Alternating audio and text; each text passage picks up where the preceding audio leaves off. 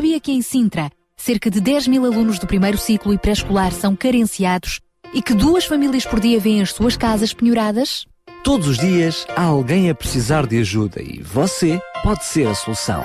Sintra Compaixão, o programa da RCS que abre portas à solidariedade. Sexta-feira, das 8 às 11 da manhã. Sintra Compaixão, contamos, Contamos consigo. consigo.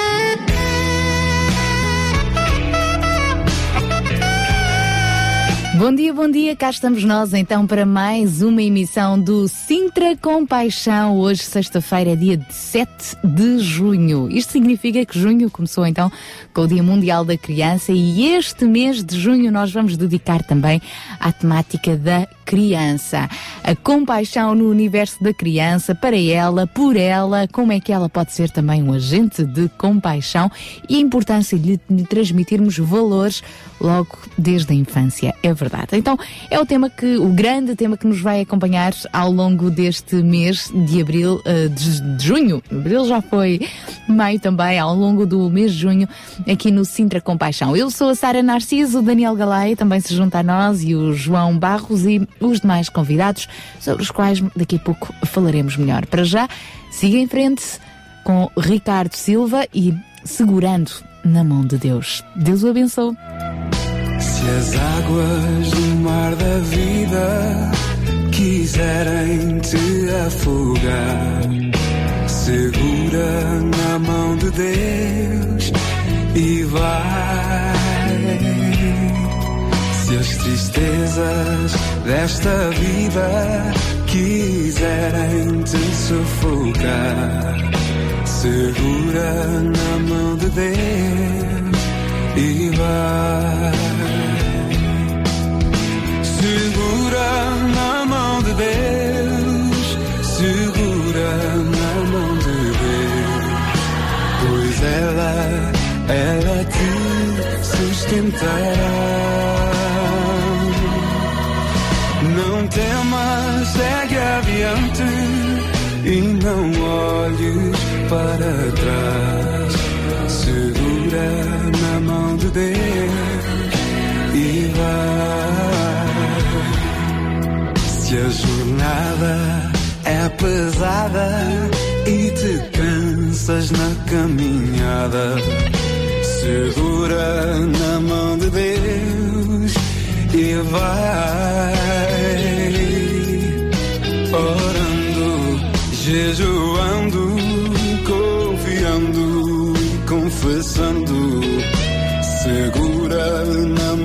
Deus e vai. Segura na mão de Deus, segura na mão de Deus, pois ela, ela te sustentará.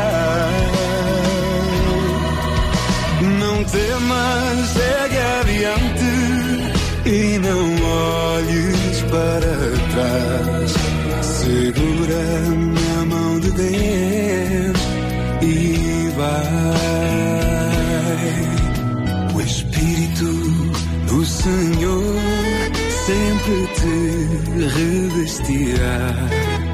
Segura na mão de Deus e vai. Jesus Cristo prometeu que jamais te deixará. Segura na mão de Deus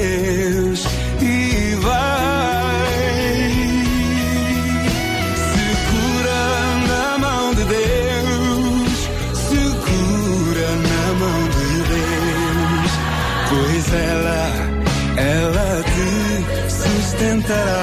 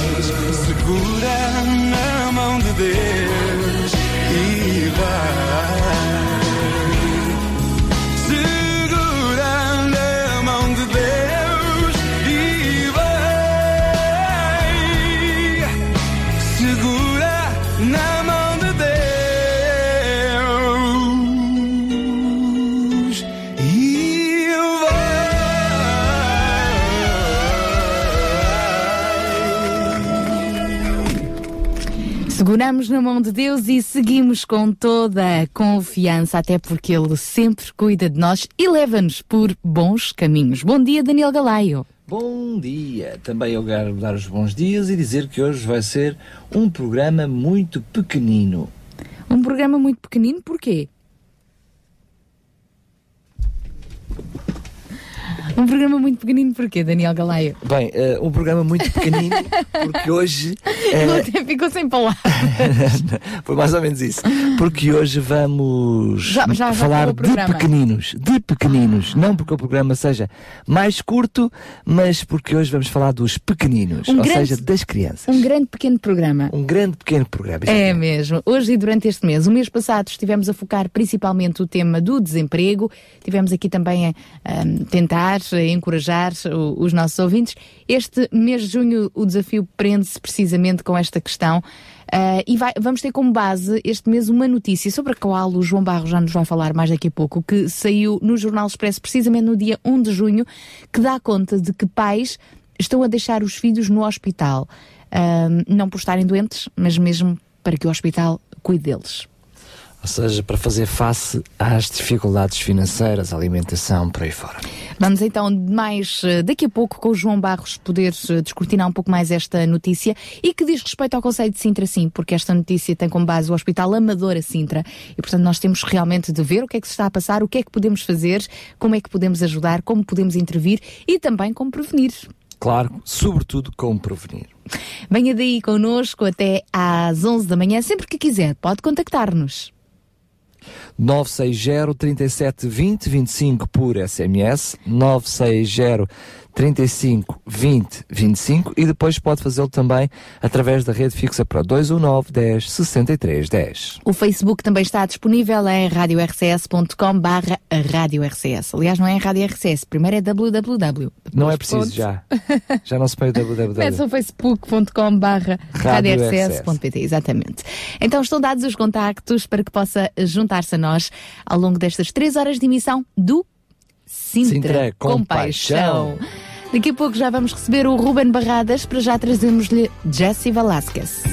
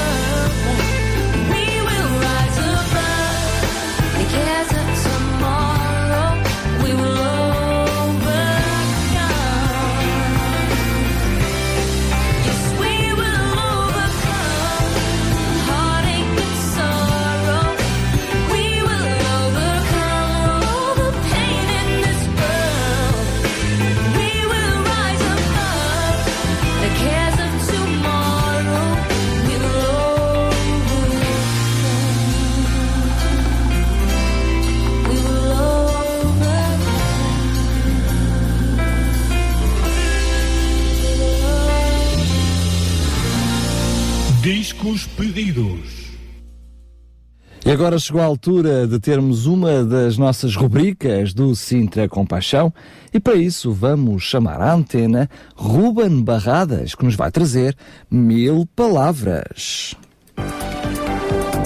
Olá Sara, olá Daniel, um muito bom dia para vocês. Permitam-me, no entanto, que deixe um bom dia especialíssimo a todos aqueles que nos ouvem, que nos acompanham nos carros, em casa, no trabalho. E é um prazer, deixem-me que vos diga, ter-vos aí desse lado e ter a vossa companhia. Esta semana trago-vos um tema que uh, é de atualidade porque é uma coisa que nós deveríamos ter sempre em cima da mesa, é uma coisa da qual nós devíamos falar constantemente, mas acima de tudo é uma coisa para a qual nós devemos estar sensibilizados. Trata-se de ecologia. Isto uh, ao caso de uh, está a decorrer na cidade de Louros uma, uma exposição chamada Ecologia que é promovida pela Sociedade Bíblica Portuguesa e por uma organização chamada A Rocha e que, em parceria com a Câmara Municipal de Lourdes e algumas comunidades de fé, estão a levar esta visão diferente da ecologia, uma visão também baseada em questões divinas, digamos assim. Um, e a ecologia, sendo alguma coisa que nem sempre foi bem tratada na história do cristianismo, diga-se de passagem, é uma coisa que, para a qual nós devíamos ter eh, um olhar mais atento. Um, vamos, vamos pôr uma pequena situação. Todos nós já tivemos coisas emprestadas na nossa vida. Todos nós já tivemos alguém que nos emprestou um material, um CD, um caderno, uh, sei lá, até um material mais valioso, uh, até um carro, se calhar já nos emprestaram. A minha pergunta é: quando nos emprestam alguma coisa, nós temos de facto algum tipo de cuidados com essa coisa? Se calhar até alguns cuidados extra, ou pelo menos quando, se isso não acontece, deveria ser. Alguns cuidados extra relativamente àquilo que é nosso. Uh, e eu pergunto-me: será que nós temos tido um cuidado com o nosso planeta, com o planeta onde nós vivemos? Uh, muitas vezes, infelizmente, a resposta é não. Uh, muitos de nós temos até a informação sobre aquilo que devemos ou não devemos fazer, sobre aquilo que faz bem ou que faz mal ao planeta e, por consequência, a nós mesmos, mas não estamos suficientemente sensibilizados para agir em prol do planeta e poupar um bocadinho mais uh, o consumo excessivo que temos feito deste mesmo planeta onde nós vivemos. Este planeta foi-nos dado para nós habitarmos nele e é da nossa responsabilidade nós tratarmos dele o melhor que podemos e sabemos. Além disso, não nos esqueçamos que há toda uma geração vindoura que virá a seguir a nossa e a seguir a essa ainda virá outra e muitas outras, esperemos nós, e que exatamente por isso nós temos um, uma responsabilidade de, daquilo que nós vamos deixar para que eles, o planeta que vamos deixar para que eles possam viver, essas gerações que vêm a seguir. Por isso, uma pergunta: o que é que nós fazemos no nosso dia a dia que está a prejudicar o nosso planeta? E uma segunda pergunta associada a esta: o que é que nós podemos mudar nesses comportamentos? Em termos de lixo, da água, da maneira de, daquilo que nós consumimos, inclusivamente, o que é que nós podemos mudar para tornar o nosso planeta num lugar mais sustentável? Num lugar que possa durar por mais gerações e não apenas durar, mas durar com qualidade. Infelizmente, basta ligarmos as notícias e percebemos que a, a Terra já vai gritando a plenos pulmões o facto de nós a estarmos a sobreexplorar. É a altura, se calhar, de, de nossos comportamentos diários. Nós tomarmos a consciência do planeta onde vivemos e podemos poupá-lo da maneira que nós podemos para deixarmos um legado extraordinário àqueles que vêm a seguir a nós. Por isso, este desafio é o que eu deixo. O que é que no nosso dia a dia nós temos de fazer para melhorar o nosso planeta e para não o sobreexplorarmos? É um desafio que eu deixo a cada um de nós, nas nossas casas e famílias, acima de tudo que isto sensibilize os nossos corações e que possa ter uma ação direta do nosso dia a dia. Como sempre, eu, Rubén Barradas, em meu nome e também em nome da OCE Portugal, quero vos desejar uma ótima, um ótimo fim de semana. Já sabem que é à sexta-feira, neste mesmo horário, nesta mesma antena, é este local onde nos encontramos e, como sempre, eu espero por vocês desse lado. Até lá. Um grande abraço, Ruben, que hum, cada um de nós possa efetivamente dar ouvidos a mais este alerta. E por falar em dar ouvidos, é uma grande voz, uma grande senhora e uma grande música. Carrie Job, You Are For Me.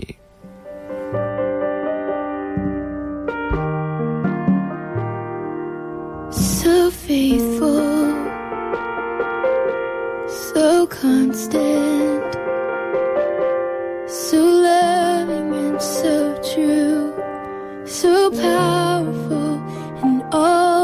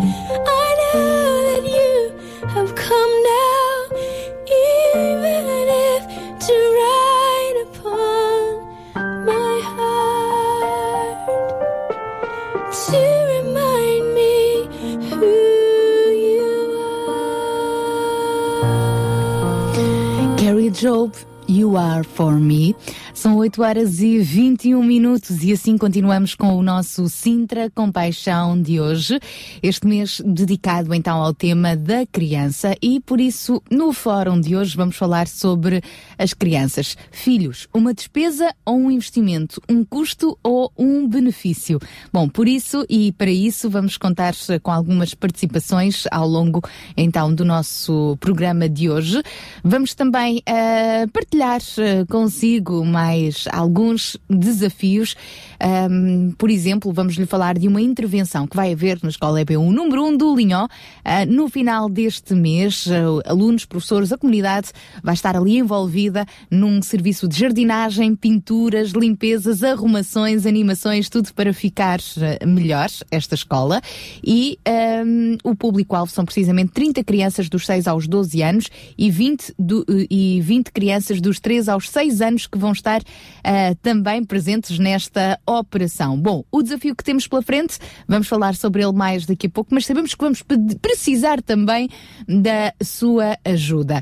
Deus o abençoe então ao longo desta manhã, sempre, sempre com o coração cheio de compaixão. Somente Deus, somente Deus pode dar sentido à nossa vida. Quando nós o amamos verdadeiramente, também sentimos desejo de amar o próximo, de perdoar, de servir por isso, ficamos agora com este tema dos Cairos, somente a ti, somente a Deus, a nossa dedicação. E quando servimos ao próximo, estamos também a servir ao nosso Senhor.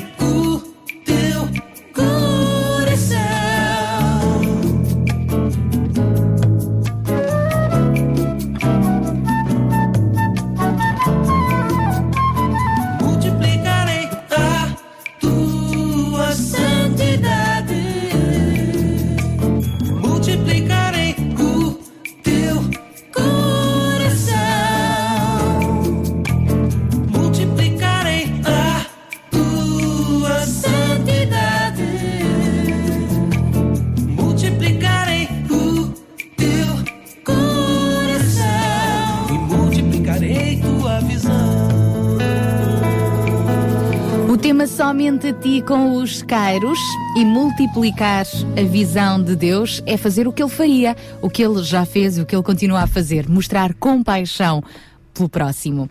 Daniel Galay, já temos mais alguém que se junta a nós. Ah, é? Estou quase a saber. Então não é? O nosso João. Tu não foste tu que lhe abriste a porta do estúdio, ou não me digas que ele entrou pela janela? Sim, mas nem sempre que eu lhe abro a porta, tu lhe abres a voz. bom dia. Muito bom dia, Sara. Bom dia, João, a boca para. Diz? Pronto, eu já lhe abri a voz. ah, ok. Já, ainda me tinham cortado aqui, né, o micro. Não, já Muito estava, bom já dia. estava. Bom dia a todos os ouvintes também. Este mês vamos falar sobre crianças. Sim, eh, Este mês? já, já tínhamos anunciado isso na, na, passada, na passada semana. Eh, a Sara, como é tão, tão rápida nisto, nem me deixou tempo de abrir agora o computador. Não faz mal. Eu ah, vou... mas isso Eu vou na adiantar. cabeça. E, eh, sim, eh, de facto, de facto eh, isto está tão fresquinho, tão fresquinho, tão fresquinho, saiu, saiu do forno, bem, fresquinho sair do forno, isto é- parece um bocado estranho, não é? Está- quentinho. Está quentinho, Está quentinho, com mais torradas da. Sara. Para os nossos, Exatamente. para os não é? nossos ouvintes saberem, era uma hora e nove minutos da manhã quando recebemos o. Olha as inconfidências. Vês as não inconfidências? diz. Mas como é que. É oh. para eles verem que tu realmente tens isto bem fresquinho. Pronto. e então, hum, de facto, a questão da criança começa a ser um, um tema na ordem do, do dia porque eh, estão a acontecer eh, determinadas situações que, se, se há alguns anos atrás eram esporádicas, eh, começam a ser cada vez mais, mais regulares. Isto deve despertar a nossa atenção. Eh, nós sabemos que em tempos de crise há dois grupos de, de pessoas que sempre acabam por sofrer um pouco mais do que os outros, que é o grupo das crianças e o um grupo dos idosos. Uh, pelos cuidados que se deve ter e, e pronto, isso de alguma forma uh, cria aqui uh, grandes desafios não só em termos globais, porque eh, no fundo há uma consciência global de que se deve fazer alguma coisa, mas também há falta de recursos, há falta, enfim, recursos de todo o género e, e acaba por- acabamos por nos sentirmos bastante impotentes ou incapazes de, de fazer frente a estas coisas. Agora, tudo isto disparou como? Por causa de um artigo que saiu no Expresso no próprio Dia eh, Mundial da, da Criança, uma notícia bombástica que surgiu eh, logo ne- nesse dia, não sei se foi, se foi de propósito, a jornalista fez questão de escolher esse dia para, para lançar esta, esta notícia, mas enfim, a notícia saiu com um título Pais deixam os filhos no hospital. Uh, ainda mais, urgência de hospital a transformar-se numa porta de igreja. Pronto, quer dizer, a gente já sabe que o jornalismo vem trazer sempre uma dimensão agravada uh, à, à realidade. Mas é algo que está a acontecer e, na realidade, já há algum tempo, e, só que agora começa a ter cada vez mais visibilidade. Escusado será dizer que qual será o tema hum, deste mês eh, tendo em conta esta urgência. Há um caráter de urgência e, e a criança, o adolescente, para nós deve, deve nos despertar para este caráter de, de urgência. E, na realidade, creio que a criança, tanto a criança como o adolescente, estão-se a transformar também num foco que eu creio que o próprio Sintra Compaixão deve ter aqui em conta, não só numa ótica de mês de junho, como também já a pensar nos próximos dois anos. Eh, isto, enfim, estas urgências acabam por nos, nos alertar sobre uma responsabilidade e um dever nosso de podermos mobilizar, contribuir eh, num, num plano de mais longo prazo. Nós sabemos que a comunicação social age muito no imediato e no urgente e na próxima semana acontece um incêndio e já ninguém mais se lembra das crianças e, e- e dos casos e das situações graves. Queríamos aqui realmente responsabilizarmos a nível de Centro de Compaixão por um período muito eh, maior e contribuirmos de alguma forma para um diagnóstico muito mais apurado muito mais rigoroso sobre as condições de risco das crianças do, do Conselho de Sintra. Portanto, aí está.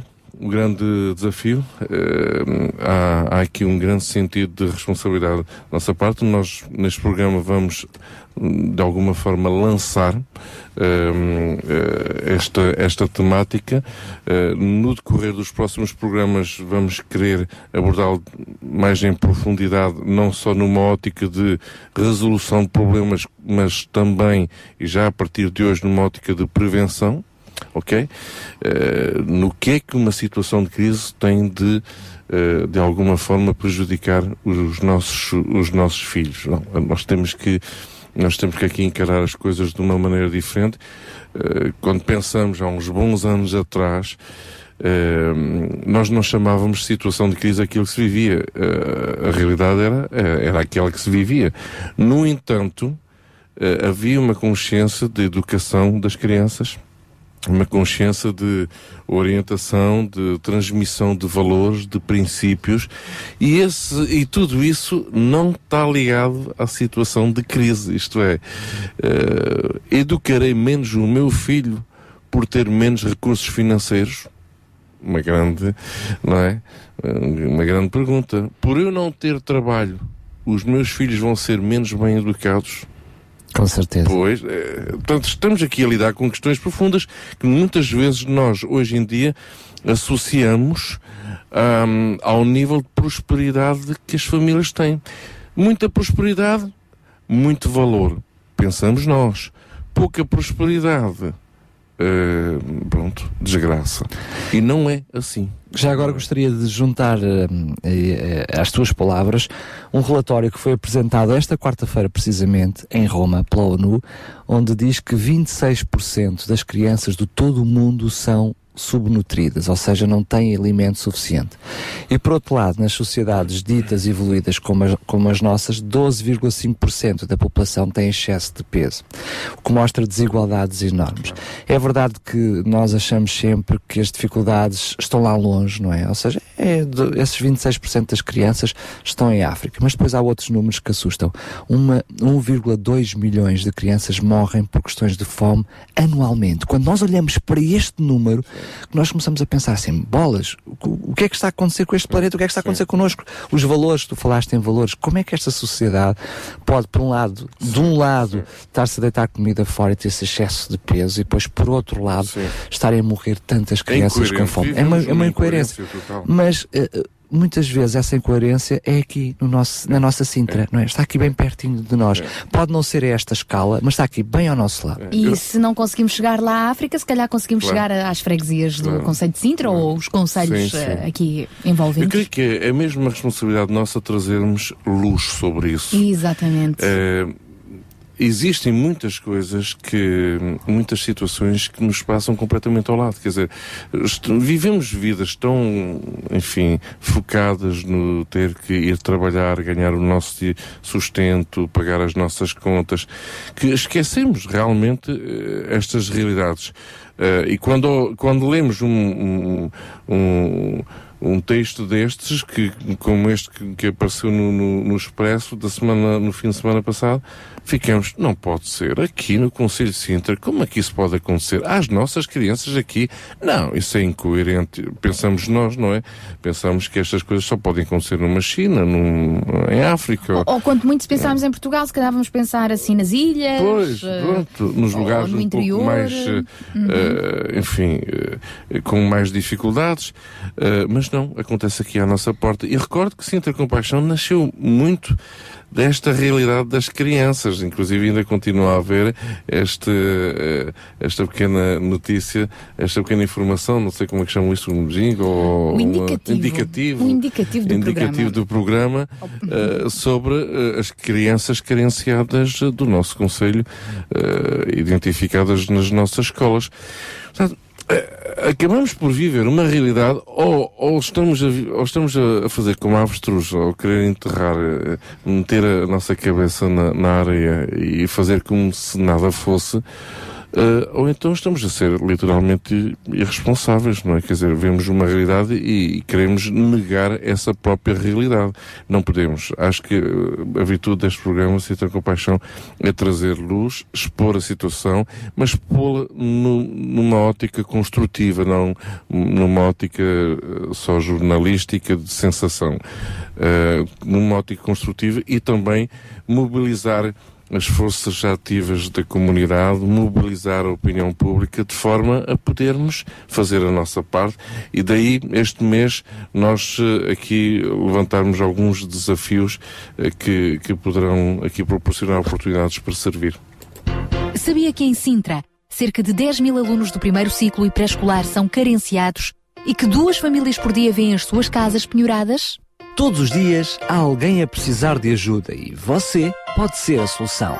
Sintra Compaixão, o programa da RCS que abre portas à solidariedade. Sexta-feira, das 8 às 11 da manhã. Sintra Compaixão, contamos, contamos consigo. E é este o indicativo ao spot a que o João Barros se, se referia, onde realmente falamos desta situação. E há tantos outros retratos em Sintra, não para dramatizar, mas para consciencializar e podemos ter uma atitude proativa face a estas situações. Como dizem aqui os nossos amigos do Grupo Aliança.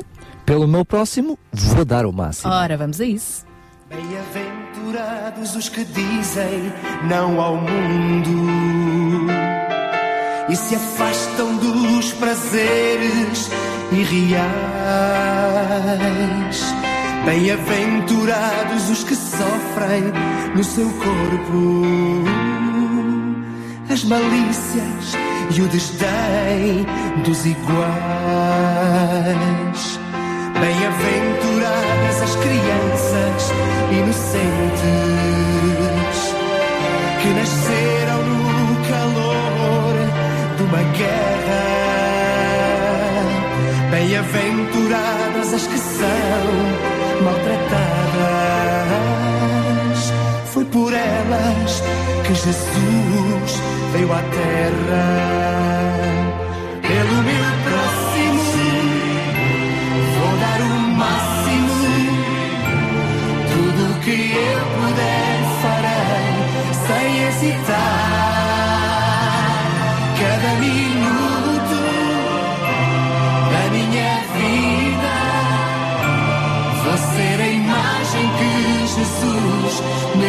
Deixar. Bem-aventurados os que falam e que sentem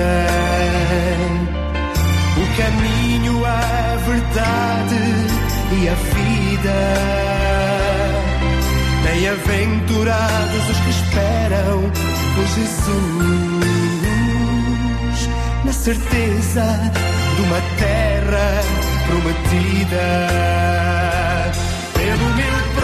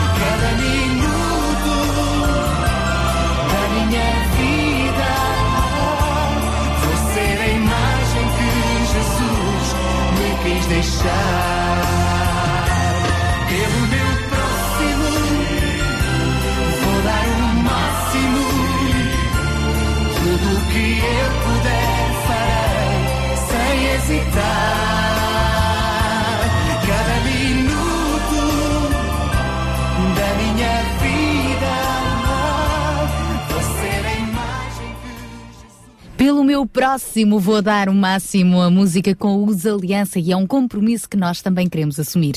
Vamos receber então mais uma amiga. A Marta, agora deixo o resto para ti. What'swood. Mesmo. yes, we can é o espaço que ela nos vai trazer agora. Olá a todos, eu sou a Marta da UCB Portugal. Olá Sara e Daniel. Olá a todos os ouvintes da RCS. Bem-vindos a mais um Weekend. Quando estamos numa posição de autoridade, é fácil muitas vezes deixarmos-nos levar por esse estatuto. Seja porque somos os líderes do nosso grupo de colegas a fazer trabalhos de grupo, por sermos talvez capitães de equipa no nosso desporto favorito, ou até mesmo por sermos responsáveis por qualquer atividade ou projeto em que estamos envolvidos. Lidar com os outros como pessoas diferentes de nós, com emoções, capacidades, pensamentos e às vezes até formas de vida muito diferentes, não é para doce. E muitas vezes, por muito compreensivos que sejamos, é difícil lidar com desavenças onde sentimos que não estamos a ser muito compreendidos. Ao lidarmos com os outros, a primeira ideia é mesmo que temos de ter capacidade de respirar e pensar 3 segundos na posição do outro. Será que existe alguma coisa que nos está a escapar? Será que os outros não se sentem felizes com alguma situação? Em segundo lugar, tens de ouvir o que te têm para dizer. Não tentes justificar-te logo à primeira, sem ouvir tudo. Sim, até podes saber o que o outro te vai dizer ou pensares que sabes. Mas tem calma, deixa-o falar, desabafar, o que seja. Muitas vezes estamos a trabalhar, conviver ou construir alguma coisa com pessoas que têm objetivos muito diferentes dos nossos. E todos eles são válidos. Não somos nós que temos o papel de dizer se o outro está mal, só por estar a ajudar com base em vantagens que possa ter para si próprio. Pensa no objetivo final. Nesse projeto, nesse trabalho ou até nesse jogo. Qual é o objetivo principal? Terminar? Ter boa nota? Vencer? Então foca-te nisso. Foca-te no objetivo e resolve de forma justa os obstáculos. As pessoas não são máquinas e por vezes há pequenos detalhes que nos escapam e que podem não ser só prejudicar as pessoas, mas também o nosso objetivo. Porque no fundo, somos todos, todos iguais. Até à próxima a todos os ouvintes da RCS. Adeus, Sara. Adeus, Daniel. E para a próxima, voltamos para mais um weekend. Para, para, para, para. Beijinhos, Marta. Oh, beijinhos! Sempre com uma energia fantástica. É impressionante. Bem, agora sim. É impressionante. É impressionante. Sempre com uma energia fantástica. Oh, Marta, obrigada e até à próxima sexta-feira, se Deus quiser. Daqui a pouquinho já lhe vamos dar conta de um novo desafio que temos para si, mais uma oportunidade de ajudar. Para já, voltamos à música.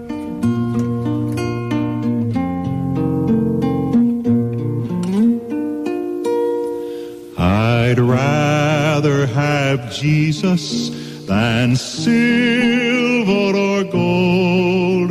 I'd rather be his than have riches untold.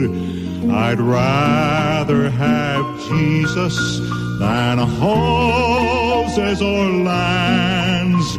I'd rather be led by his nail pierced hand than to be the king of a vast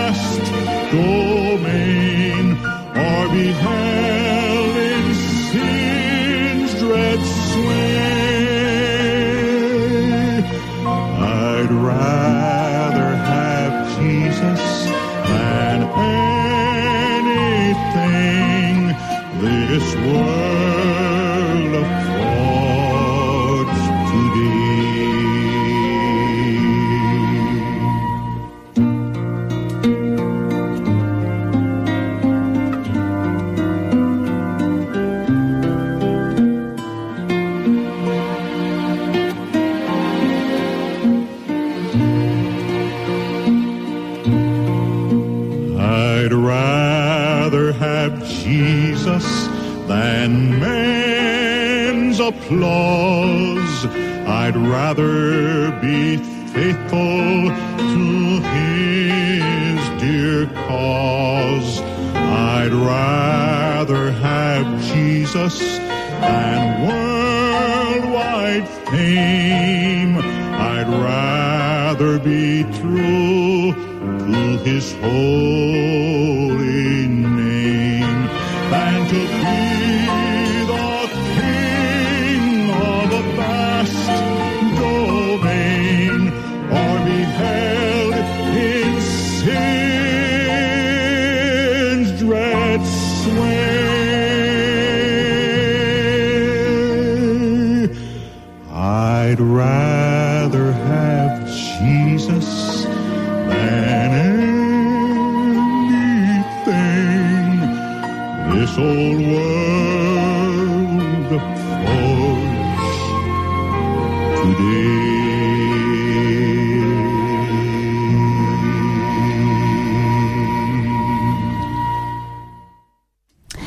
Grandes músicas bonitas, pelo menos para nos inspirarem nesta manhã. Hoje, sexta-feira, dia 7 de junho. E agora é tempo de irmos eh, deixar aqui mais eh, um desafio para os nossos ouvintes poderem colaborar em algo que está ligado ao Linhó. João, fala-nos um Sim, bocadinho. eh, realmente o Linhó acaba por ser aqui um- um- um- uma incubadora de muitas, eh, muitas experiências interessantes e, e que nos podem inspirar, como estava a dizer. Não são só as músicas que nos inspiram, não é? Acabam por ser estas, estas pequenas experiências.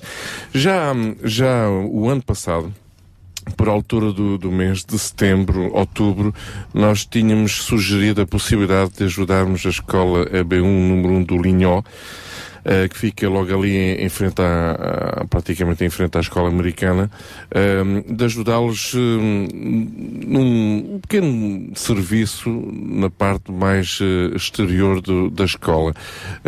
Havia lá uns canteiros que precisavam ser mexidos, enfim, Uns muros uns pintados. muros pintados, uns bancos do exterior também que precisavam de ser raspados e pintados também. Enfim, pequenas coisinhas. E na altura, eh, na sequência daquele jantar almoço, tínhamos tido no, no Hotel Penhalonga, estava lá a diretora do agrupamento e ela tinha-nos dito, ah, realmente seria uma boa ajuda.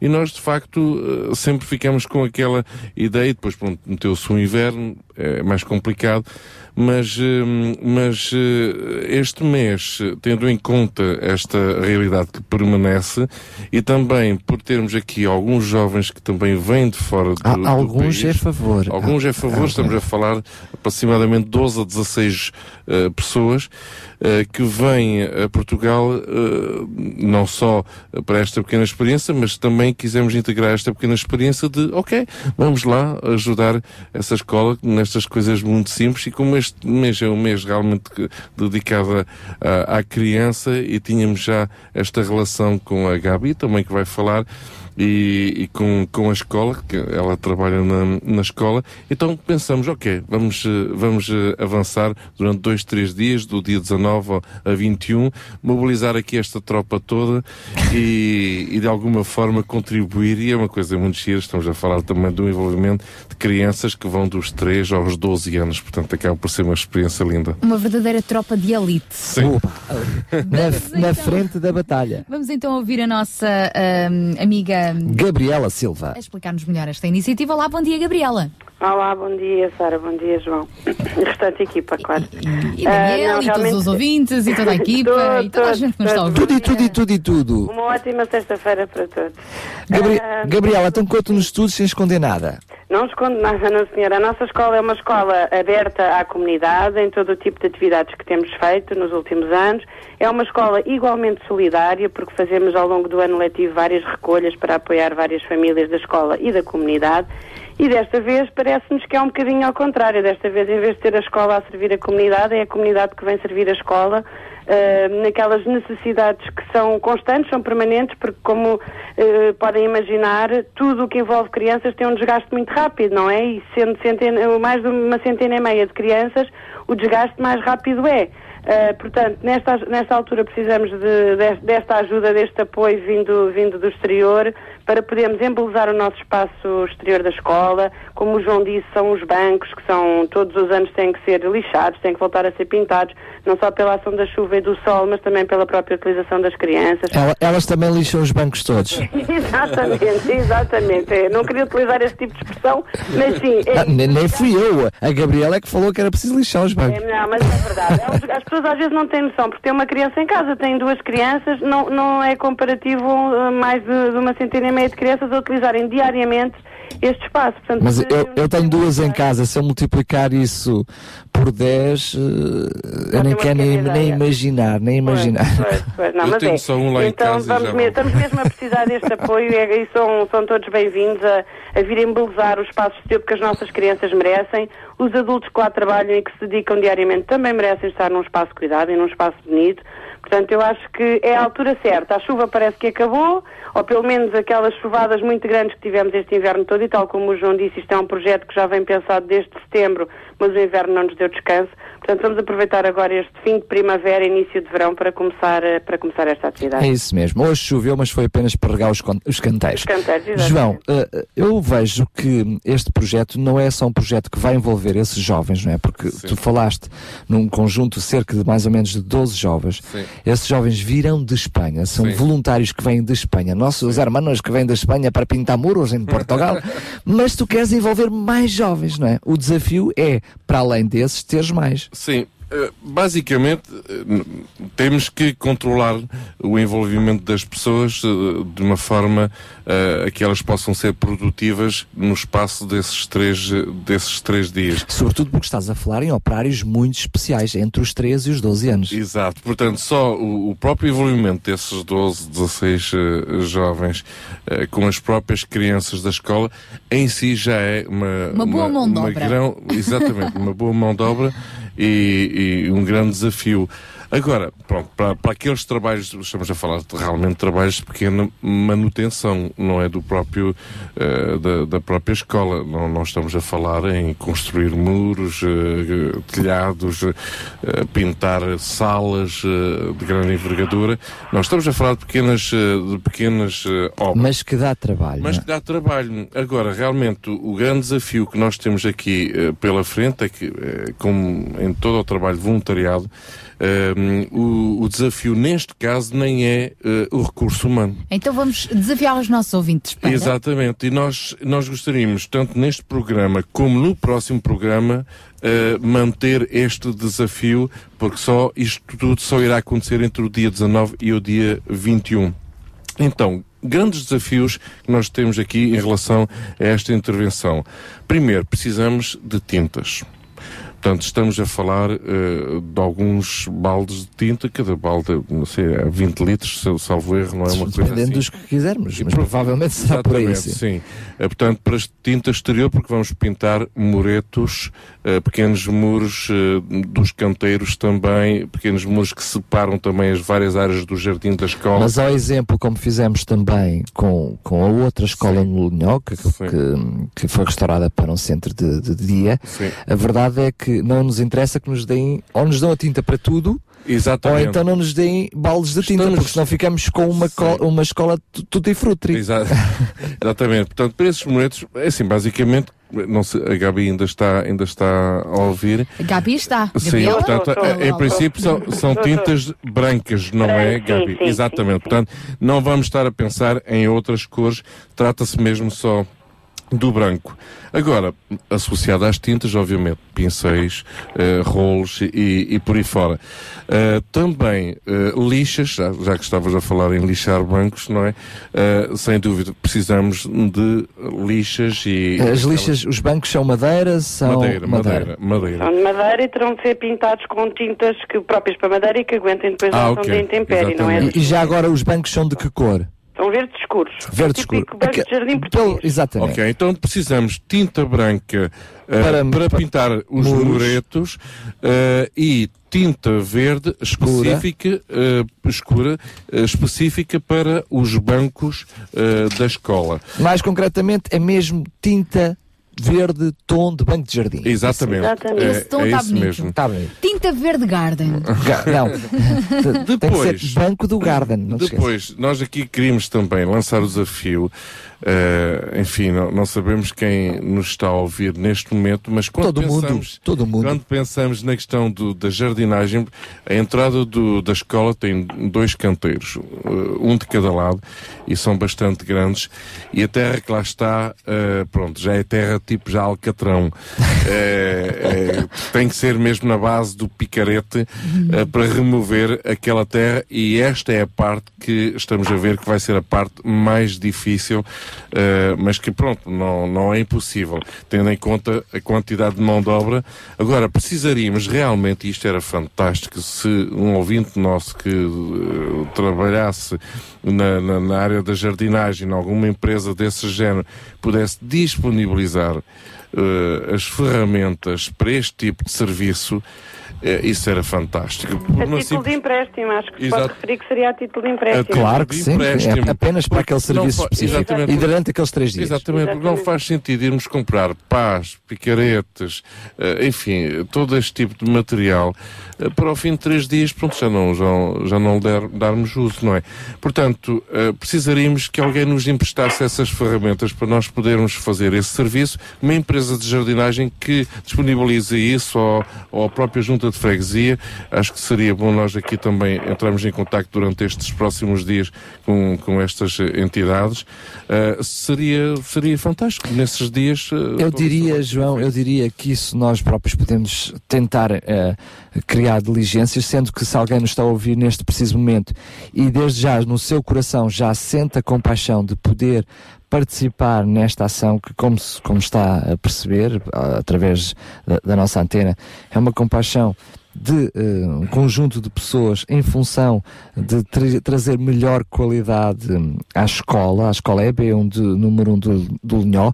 No entanto, hum, toda esta iniciativa não pode ir efeito se não houverem as tintas. Quer dizer, se não houverem as tintas, Não eh, a- se dê nas tintas para este é, não fique nas tintas para isso acrescentar e colabore. Queria acrescentar aqui também, recebi aqui uma mensagem do, do Nuno, ehm, relativamente a- às tintas para os bancos, para além do verde, que no caso seriam tintas de esmalte, estamos a falar do preto também, que é mais para a parte de ferro, não é?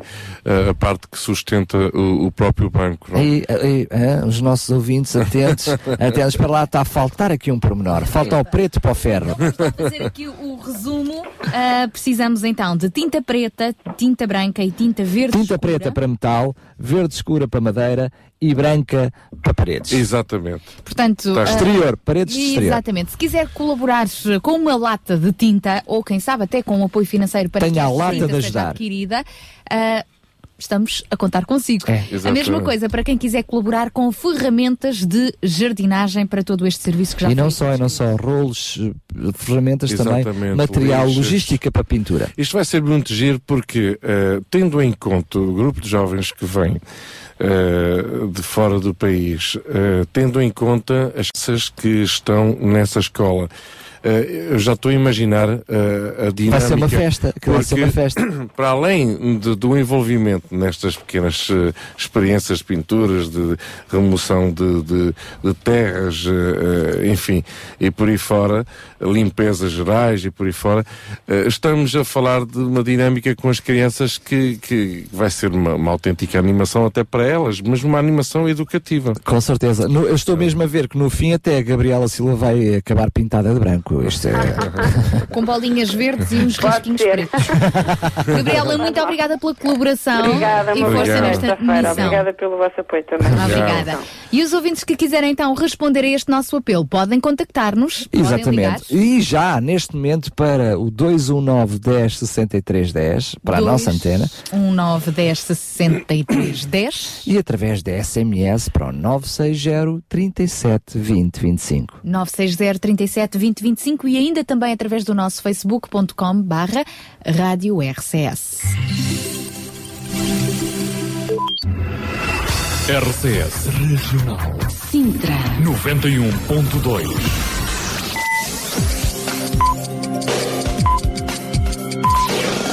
São 9 horas. Bom dia.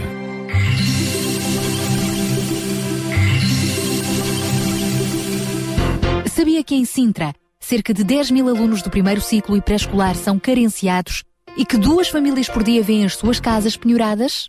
Todos os dias há alguém a precisar de ajuda e você pode ser a solução. Sintra Compaixão, o programa da RCS que abre portas à solidariedade. Sexta-feira, das 8 às 11 da manhã. Sintra Compaixão, Contamos consigo. Contamos consigo também para esta causa, esta iniciativa que acabámos de referir, portanto, Não, não é uma causa, é uma escola, não é uma casa, é uma não escola. é uma casa com é uma eh, escola onde vai eh, durante este mês de junho, daqui a 15 dias, portanto, eh, se vão desenvolver lá uma série de serviços de jardinagem e de remodelação da escola, com o, o apoio das próprias crianças, que vão ser interventivas e vai ser sem dúvida uma grande lição para elas. ah? Certeza que elas vão passar a dar muito mais valor às coisas Ah, também. sem dúvida nenhuma. Mas precisamos então de donativos ou de, de materiais, a tinta preta de metal, tinta branca para muros, tinta verde escura para madeira e ferramentas de jardinagem e construção civil. Está fazido, está fazido. Não está feito não. Tá faz... Não, está fazida a lista. Agora só falta o resto. alguns dos nossos ouvintes eh, podem eventualmente interrogarem-se, não é? Como é que estas crianças ainda poderão estar na escola eh, se, se as aulas já terão terminado. Na realidade, a escola eh, básica 1, número 1 do Linhó, também integra eh, um ATL eh, e daí... eh, E são precisamente espaço- estas idades, entre os Exatamente. 13 e os 12 anos, que vão estar lá Exatamente, também para ajudar. Exatamente. Juntamente com os nossos hermanos. É isso mesmo, que vem de Espanha uma equipa de voluntários Madrid, da mais Jocum, precisamente. Jovens com uma missão. A nossa missão é então ajudar, até porque este é o tempo para isso. É também o tema com que abrimos esta segunda hora na voz de Guida Caixão.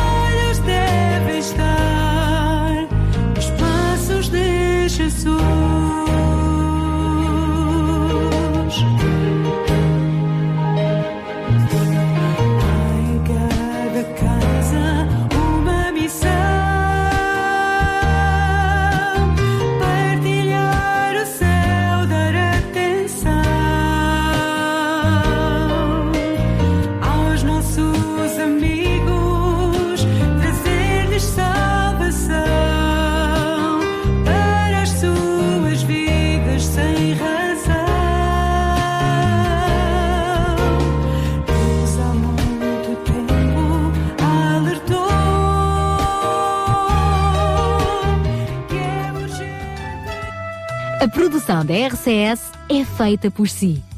Entre no facebook.com barra Rádio RCS e visite-nos. Gostamos muito dos teus comentários e mensagens deixados na nossa página. A sua participação conta muito, apenas alguns cliques de distância. E agora chegou a altura de termos mais uma daquelas excelentes rubricas da UCB Portugal. Agora com a nossa amiga Paula Teixeira, que nos vai trazer. O espaço Inclusão. Bom dia, Paula. Olá, muito bom dia, espero que estejam bem dispostos. Ah, hoje neste espaço eu resolvi falar sobre um projeto que é muito, muito querido, que é um projeto que, que eu já criei há cerca de sete anos, mais ou menos, que se chama Som e Silêncio. E basicamente foi juntar as minhas duas grandes paixões, que é a música ah, e a língua gestual. E, e tentar fazer uma coisa que eu realmente ah, me identificasse e sempre com a base da inclusão.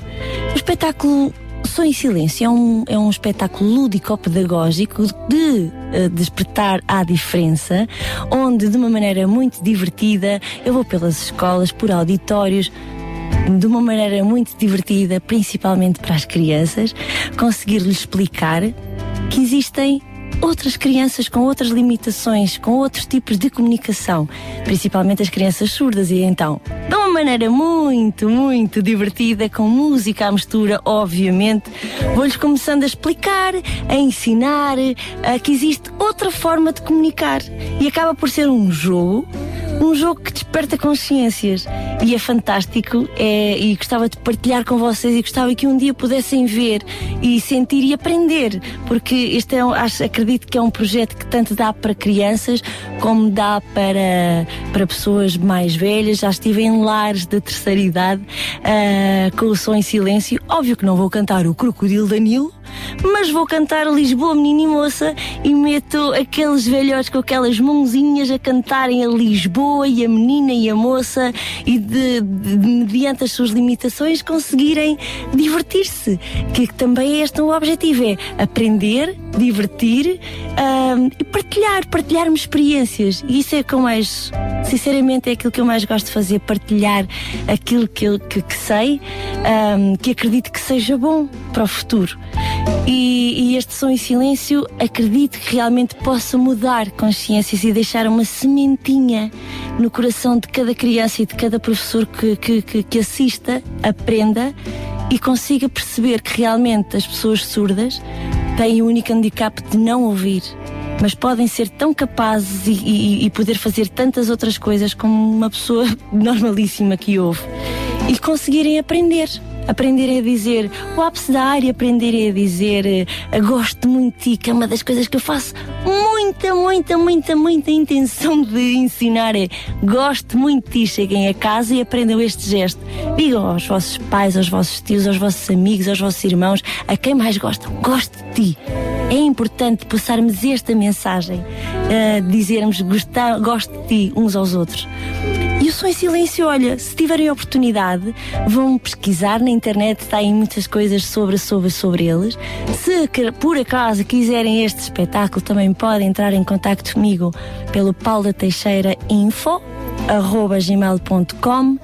Uh, e terei todo o gosto em apresentar este projeto onde nos quiserem e com certeza que não se vão arrepender e vão gesticular imenso. Por isso aqui vos deixo esta sugestão e esta informação sobre o som em silêncio. Muitos beijinhos e até logo! Até logo, ou melhor, até à próxima sexta-feira também aqui na RCS. Beijinhos para a nossa participante então neste espaço Inclusão da UCB, Paula Teixeira. Sintra Compaixão, uma voz amiga.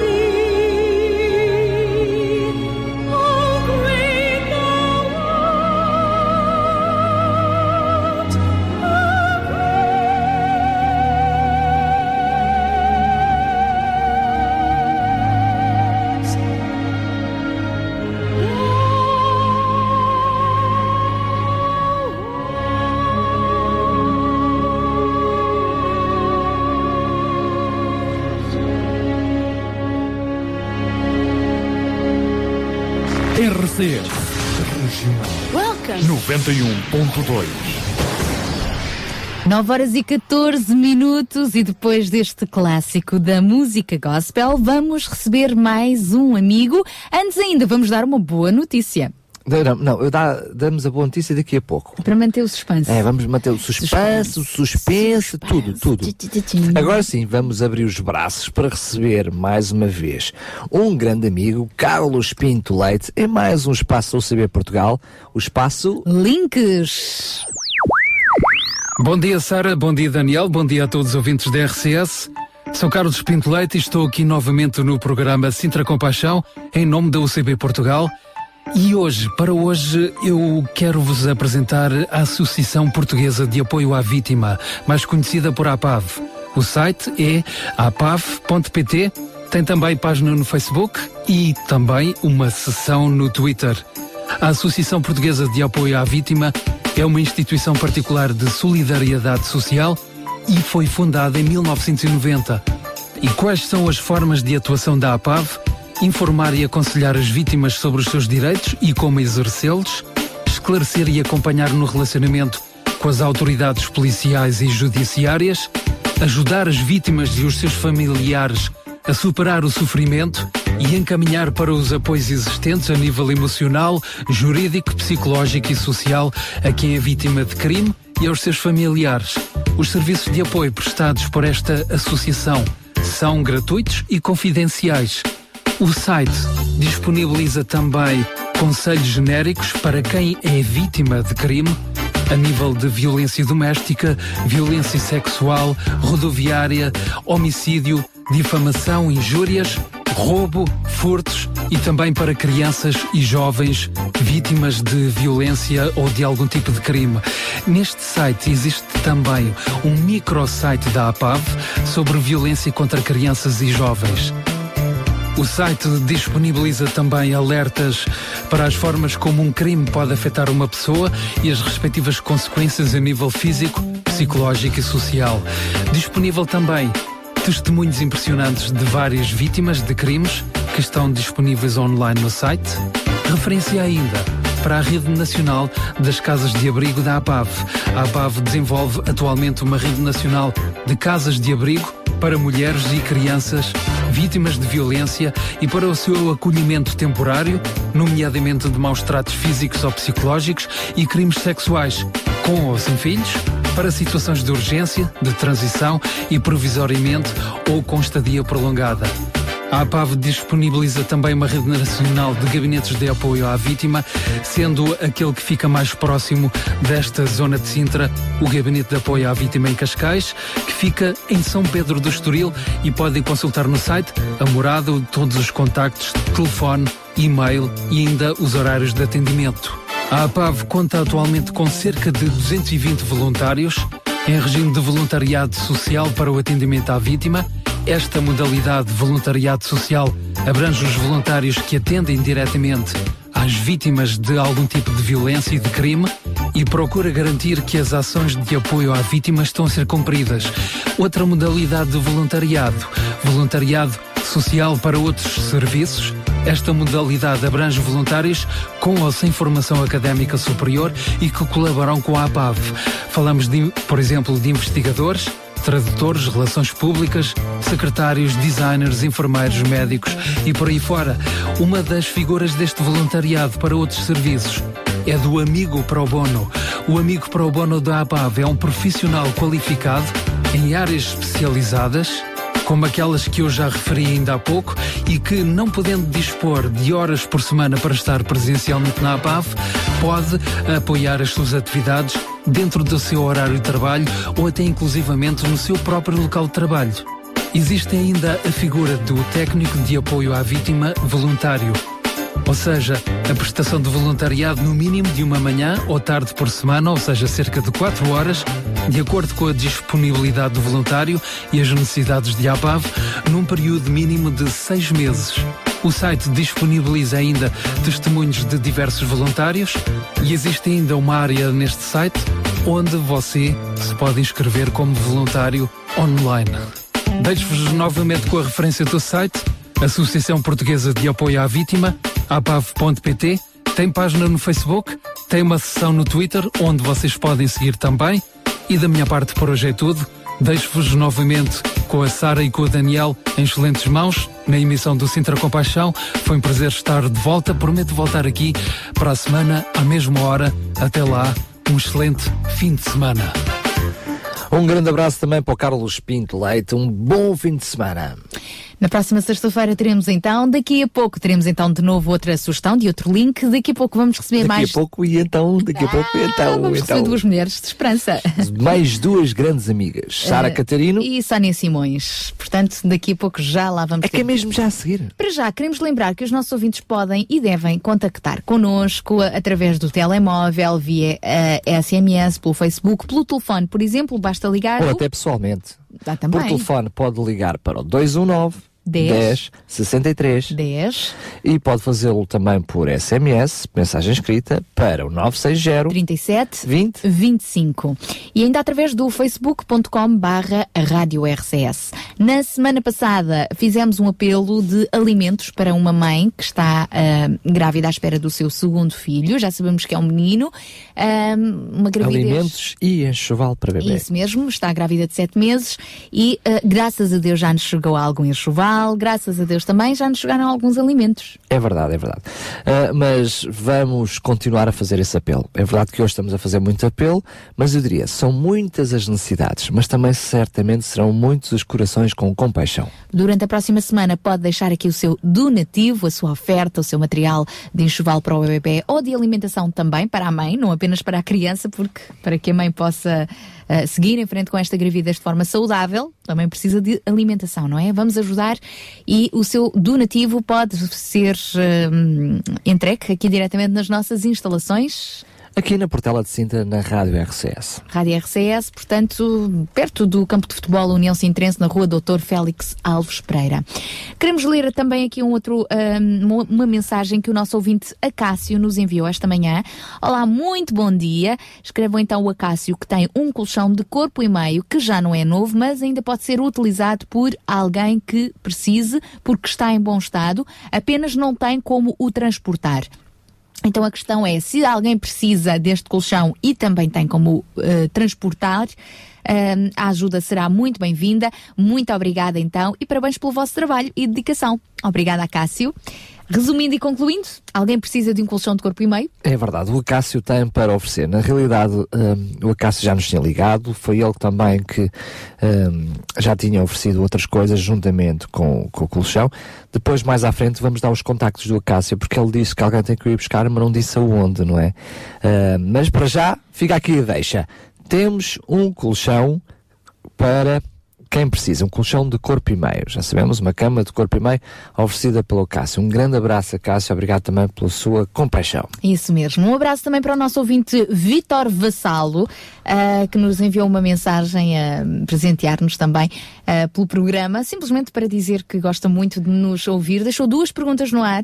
A primeira é onde é que pode adquirir o CD do Marcos Martins, que cantou na gala do Sintra Compaixão? Uhum. E a resposta é o Marcos Martins ainda não gravou o CD. Está agora a entrar em estúdio para gravar o CD. Nós temos de facto uma música, uma música que tem rodado aqui na rádio, o tema Minha Esperança. Que ele gentilmente fez chegar a nós, estamos a passar em, em exclusivo, mas não tarda nada, estará aí. É isso mesmo, esteja atento na RCS, aqui principalmente nas tardes da RCS, volta e meia o Daniel Galay dá conta destas coisas e nós iremos informar. A segunda questão é quem é que canta o tema Amazing Grace que uh, tem uh, dado nestas últimas semanas? Eu penso que o Vitor está a referir-se à uh, versão em português. Se não é, Pois. ele depois nos dirá. São gerações. As gerações, a, melhor, a maravilhosa graça. Então nós vamos ficar com esse O- tema o- já na agora. realidade, o Amazing Grace é um clássico, há vários grupos a cantar essa música, portanto, como não percebemos ao certo quem é e como estas gerações têm passado esta música, deduzimos que seja esta. Se não for, também entre em contato connosco. É, Isto exatamente. É, é só falar e a gente põe e pumba, já e está. mais nada. Uh, um abraço também para a Isabel Massurano, que nos enviou aqui uma mensagem, à qual nós já vamos voltar. Nós já vamos ler aqui o comentário da Isabel, que tem a ver também com o tema que vamos abordar no uh, fórum de hoje do Sintra Compaixão.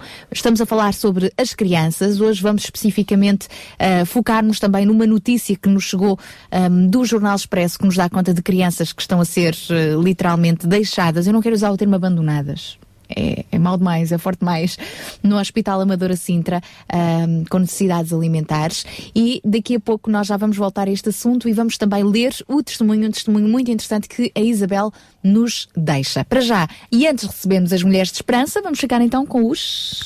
Gerações e este Amazing Grace versão Tuga. A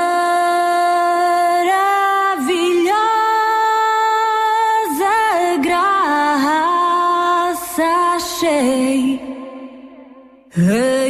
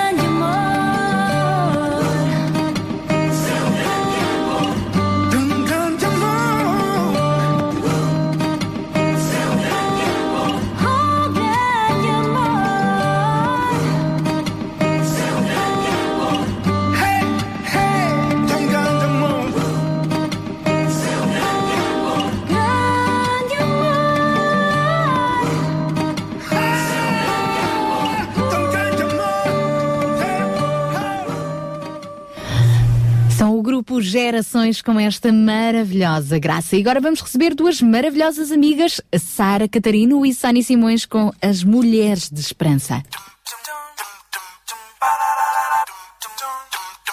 Mulheres de Esperança. Música, entrevistas, temas do seu dia a dia. Para mulheres que teimam em ter fé na vida. Já alguma vez sentiu como se não tivesse saída? Ninguém a quem recorrer? Como se estivesse só neste mundo? Ouça o que um poeta escreveu. Meus olhos já choraram muito. Sinto-me vazio por dentro. Minha vida se esvai, gemido a gemido. Meus dias desaparecem na esteira dos meus suspiros. Meus problemas me desgastaram, transformaram os meus ossos em pó. Para os meus inimigos sou um monstro. Sou ridicularizado pelos vizinhos. Os meus amigos estão horrorizados. Atravessam a rua para me evitar. Querem apagar-me da memória. Esquecem-se de mim como de um defunto na sepultura. Descartam-me como se eu fosse um prato quebrado.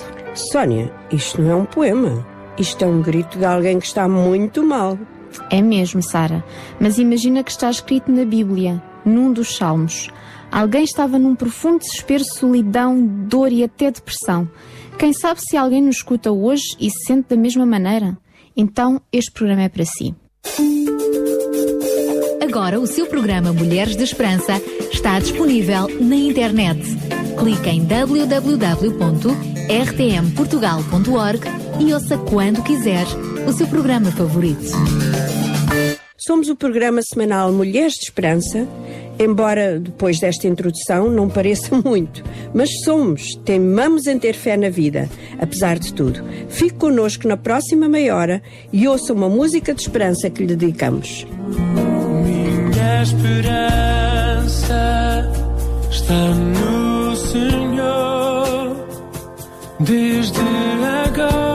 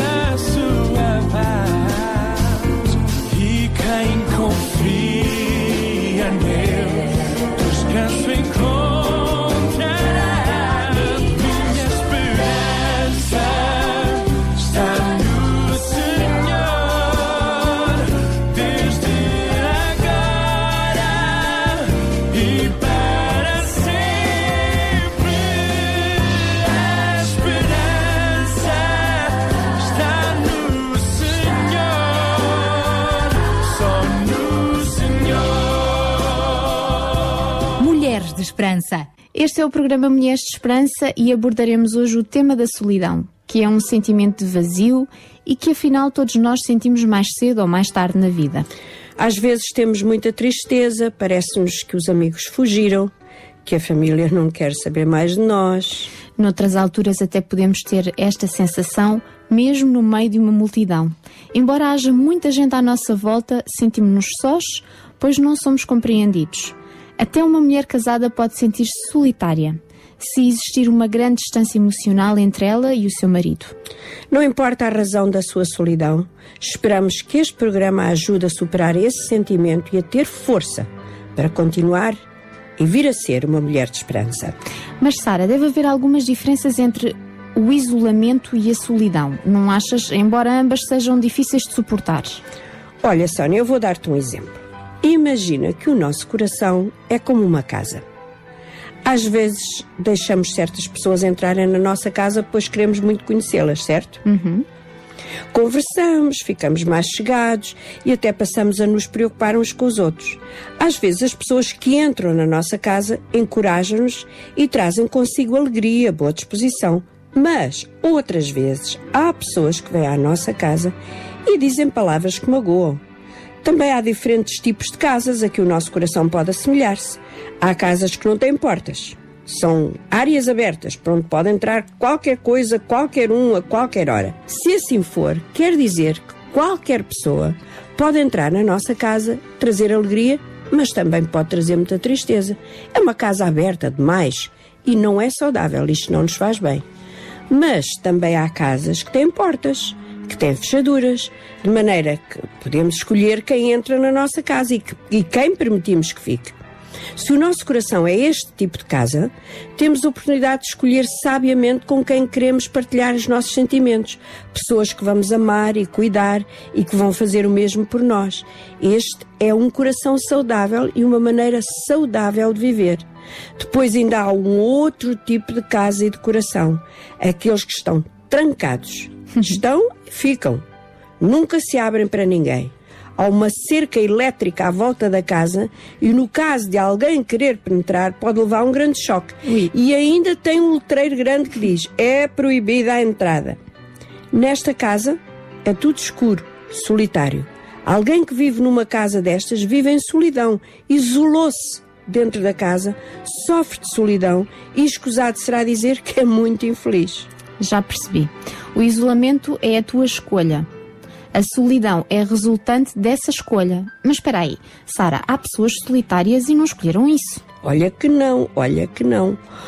Eu sei o que isso é. Eu já vivi assim e, embora culpasse os outros e dissesse que não tinha amigos e que vivia só, um dia concluí que a bola estava no meu campo que era eu que tinha que dar o primeiro passo, que tinha que abrir as janelas da minha casa para que os vizinhos e os amigos vissem que lá dentro vivia alguém como eles. Dizer-lhes bom dia. Exato. Às vezes uma rejeição leva-nos a, a, rejeitar toda a gente e no meu caso eu tinha medo de ser rejeitada por mais pessoas e por isso fechava o meu coração.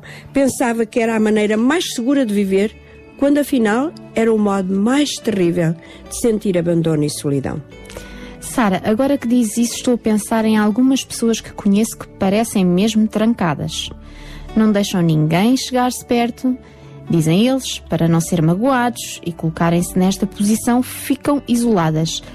O que é que aconselhas a alguém que encontras a viver desta maneira? Isto parece um, um mecanismo de defesa. Exatamente. Eu digo a essas pessoas que podem começar a escolher um, não estou a dizer 50, estou a dizer um ou dois amigos em quem confiem e com eles partilhar alguns pensamentos, divertir-se um pouco, sair um pouco daquela casa trancada. Tem que ser uma decisão da pessoa. Pode até abrir só uma janela, mas já abriu alguma coisa da sua casa. E vai chegar o dia em que ela não quer mais viver numa casa fechada e sombria e vai querer mudar-se para outra com janelas grandes e portas que possam abrir-se para os amigos. Uhum, e entrar um bocadinho de sol. Também. Li uma história de uma senhora que vivia muito isolada porque o marido não queria e não gostava que ela se desse com ninguém. Nem queria que ela saísse sem ele. Os conhecidos e poucos amigos não podiam ir visitá-la um dia pediu ao marido que a deixasse ter só uma amiga, só uma. Pediu uma vez e outra e finalmente ele concordou. Ter esta amiga com quem falar e com quem ir às compras foi como se ela tivesse tomado um medicamento de força. Deixou de sentir-se só e aquela dor do isolamento foi desaparecendo. Às vezes não tentamos nada para acabar com essa solidão. Esta senhora tentou e conseguiu. Eu acho essa história muito interessante porque eu estou a imaginar essa mulher a. Entre aspas, chatear o marido todos os dias, todos os dias, a dizer eu preciso de uma amiga. Nunca desistiu até que ele por fim já devia estar com a cabeça cheia pelos cabelos e disse pronto, ok, podes ter uma amiga. Sabes, Sónia, que isso pode ser assim, mas também há situações em que as pessoas podem não ter nenhuma saída. Sentem-se bloqueadas, apertadas de todos os lados. E nesse momento ainda tem um escape. Olhar para Deus e pedir-lhe ajuda.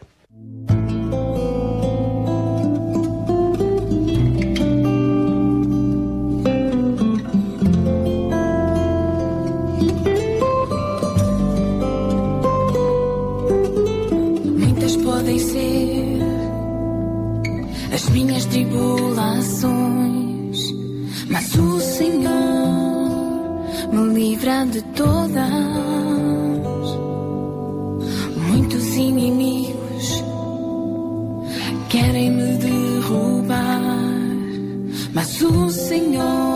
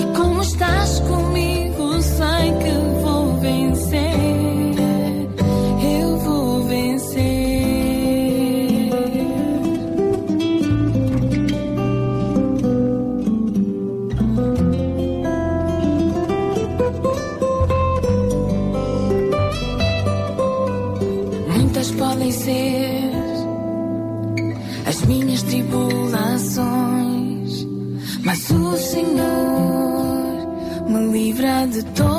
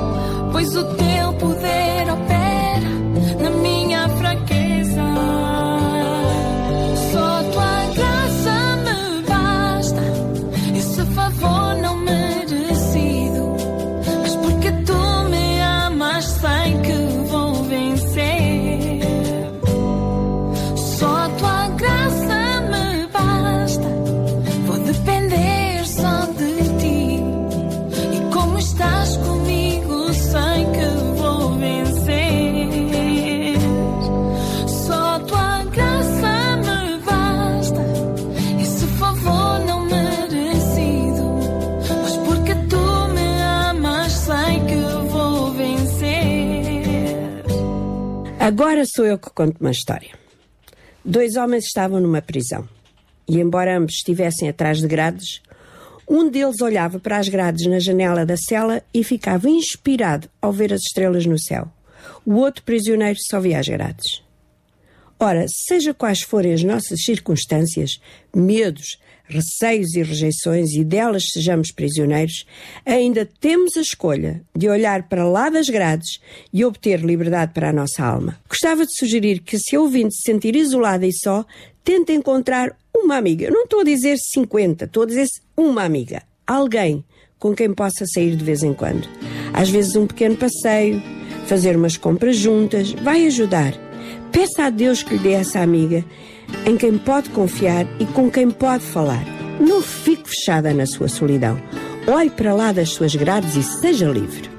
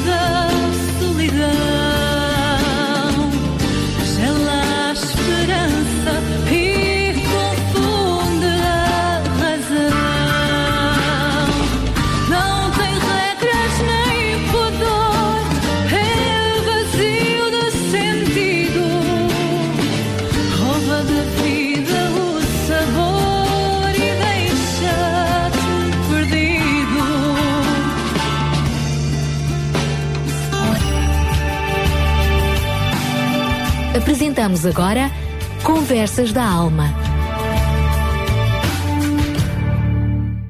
É verdade que há muita dor e sofrimento nesta vida. Com certeza já disse ou ouviu alguém dizer: a vida é cruel, a vida é madrasta. Talvez o ouvinte está neste momento a viver numa cela feita de circunstâncias inesperadas. É verdade que, de uma maneira ou de outra, todas nós nos sentimos presas. Podem ser as grades de uma prisão mesmo, ou as palavras cruéis de um marido. Pode ser que esteja numa cadeira de rodas ou tenha uma dívida enorme que não pode pagar. Pode ter ficado enredada no uso de álcool ou de drogas. Talvez a sua prisão é ódio, raiva, amargura, não consegue perdoar. Podemos realmente ficar controladas por uma ou mais destas coisas e, se assim for, estamos presas. Não somos livres para ser tudo o que Deus tinha planeado que fôssemos. Mas quer ser livre? Realmente livre? Escute com atenção, porque pode sê-lo, apesar das circunstâncias. Jesus Cristo veio para apregoar liberdade aos cativos. Uma amiga minha, a Cecília, contou há pouco tempo a sua história a um grupo de mulheres num estabelecimento prisional que visitámos. Dizia ela, durante muitos anos a minha vida foi um corrupio constante de saídas e entradas no hospital psiquiátrico. Tinha severos problemas de depressão e já tinha tentado o suicídio várias vezes.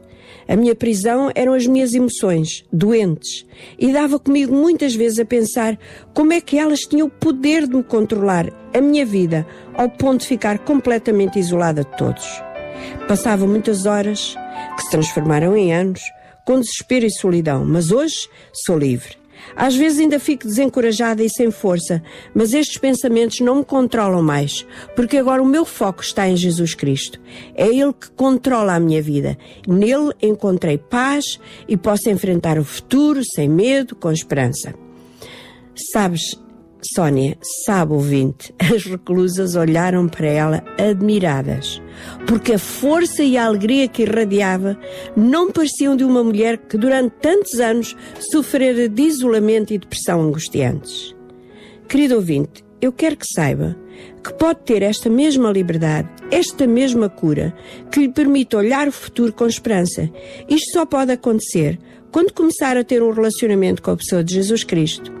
Ele mesmo disse: E conhecereis a verdade, e a verdade vos libertará.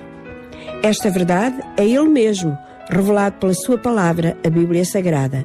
Nela encontrará a mensagem que pode transformar a sua vida. Se crer no seu coração que Jesus veio ao mundo para ser o seu Salvador, a sua vida receberá uma nova luz e um novo ânimo.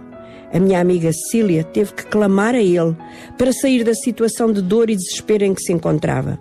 Ouvindo hoje, Pode fazer o mesmo. As suas circunstâncias podem até nem mudar, mas deixa de ser prisioneira das mesmas. Poderá encará-las com um novo olhar, com uma nova esperança. Lembra-se daqueles versos tão tristes que a Sónia leu no princípio do programa? Então agora escute o que o mesmo homem escreveu depois de ter buscado a Deus e ter encontrado alívio para a sua solidão. Como é grande o depósito de bênçãos que reservaste para os que te adoram e que esperançosos correm para ti, querendo escapar do mundo cruel. Tu os escondes num lugar seguro, longe de qualquer oposição. Batendo a porta na cara dos mexeriqueiros, silenciaste as palavras venenosas. Bendito és tu, ó Eterno. O teu amor é a maravilha do mundo. Apanhado numa armadilha, entrei em pânico. Longe dos olhos, longe do coração, disse eu, mas tu me ouviste dizer isto e vieste em meu socorro. Tu cuidas dos que ficam perto de ti. Sejam fortes, sejam corajosos, não desistam, esperem, esperem que o Eterno logo chegará. Embora o escritor deste salmo, o Salmo 31, tenha sentido solidão e ficasse desesperado, agarrou-se a uma coisa, ele sabia que pelo menos tinha um amigo, e esse amigo é Deus. Chegue-se a este Deus de amor. Não precisa ficar sentada, fechada na sua prisão. Permita que Ele abra as portas, tire as trancas da sua alma hoje ainda, pois Ele quer fazer de si uma mulher de esperança. Mais uma vez foi muito bom estar na sua companhia. Voltamos na próxima semana com mais um bom programa para levar esperança através do rádio. Contacte-nos se assim o desejar e dê-nos a sua opinião acerca deste programa. Um abraço para todas as ouvintes e até para a semana, se Deus quiser. Mulher Mulheres de Esperança. O programa para mulheres que teimam em ter fé na vida. Uma produção da Rádio Transmundial de Portugal. Muito obrigada então à Sónia Simões e à Sara Catarino com as Mulheres de Esperança que regressam então na próxima sexta-feira. Há mais aqui no nosso Sintra Compaixão de hoje. Vamos continuar consigo até às 11, hoje a falarmos especificamente sobre as crianças. Então deixe-se ficar por aí, para já voltamos à música com Louvor e Adoração JA. Quão grande é o meu Deus.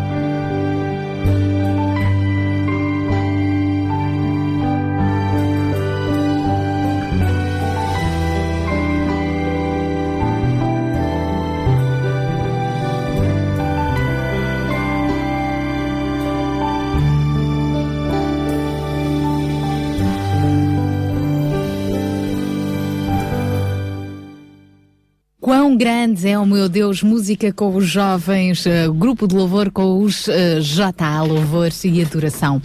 Nós continuamos quase a terminar esta segunda hora do Sintra Compaixão de hoje. Já estivemos com as mulheres de esperança a falarem-nos sobre o isolamento e um, hoje vamos eh, dedicar a última hora do programa de hoje, o nosso Fórum Sintra Compaixão, ao tema das crianças. João Barros, uh, a Bíblia diz-nos que os filhos são herança do Senhor. Pois, uh, isto, é, isto é uma coisa gira. É uma coisa gira, uma grande verdade na realidade nós, quando chegamos a uma certa idade, eu imagino que tudo isto, esta realidade e esta verdade nos passa pela cabeça. Mas enquanto hum, vivemos, uh, enfim, somos, ficamos tão atarefados por tantas coisas, tantas responsabilidades, que nos esquecemos do que é que é essencial. O Salmo 127 deixa-nos muito claramente esta, esta realidade. Todos nós conhecemos este salmo. Se o Senhor não edificar a casa, em vão trabalho os que edificam. Se o Senhor não guardar a cidade em vão vigia a sentinela. Inútil vos será levantar de madrugada, repousar tarde, comer o pão de dores, pois assim dá ele aos seus amados o sono. E ele eh, continua, a palavra do Senhor continua dizendo: Eis que os filhos são a herança do Senhor, e o fruto do ventre o seu galardão, como flechas na mão de um homem poderoso, assim são os filhos da mocidade. Bem-aventurado o homem que enche deles a sua aljava. Não serão confundidos, mas falarão com os seus inimigos à porta. Isto é, isto é interessante, esta passagem, este salmo, acaba por se dividir em duas partes que uh, descreve numa primeira abordagem o nosso, a nossa realidade andamos a trabalhar, construir casa. Construir casa no sentido mais amplo do termo, não é construir a nossa vida e trabalhar, levantarmos de madrugada, tentar descansar, mesmo sendo tarde, sabendo a nossa, a nossa realidade do dia a dia, eh, trabalhar para conseguir algum ordenado para comer, beber, vestirmos. Esta é a nossa realidade do dia a dia, tentar de alguma forma ter também uma certa segurança. Ansiamos por segurança, fazemos isto tudo com aquele cuidado de querer ter alguma segurança, não só para nós, como para, para a nossa casa, a nossa família, não é? Mas a segunda parte deste salmo, o, o salmista uh, deixa aqui muito claro, uh, muito clara a verdade que vem do Senhor e diz que os filhos são a herança do Senhor. Não adianta, nós queremos conquistar aqui uh, meio mundo pensando que vamos deixar um grande património, uma grande riqueza para os nossos filhos. A realidade, a nossa herança são os nossos filhos que continuarão depois de nós termos falecido. Então isto, isto trata, retrata muito claramente uh, o cuidado que nós devemos ter com os nossos filhos se esta é a herança do Senhor, uh, ela merece um cuidado especial. Não é só o trabalho, a carreira, as ambições profissionais, a nossa realização pessoal. Falamos muito disso, não é? Se queremos nos sentir realizados. Pois a realidade é que a realização passa é pela, pelos nossos filhos, em vermos os nossos filhos bem, os nossos filhos a caminhar de acordo com, com o caminho do Senhor. E isto leva-nos aqui, neste mês que dedicamos às crianças, leva-nos a ter que reconsiderar esta verdade. A todas as famílias que hoje em dia estão a passar por graves dificuldades, pois eu imagino uh, na casa, em casa, sentados à mesa e não ter realmente tudo aquilo que gostaríamos de ter para os nossos filhos mas mesmo assim, se alguém tem de ser sacrificado, terá de ser o pai e a mãe, e os filhos não poderão sentir falta.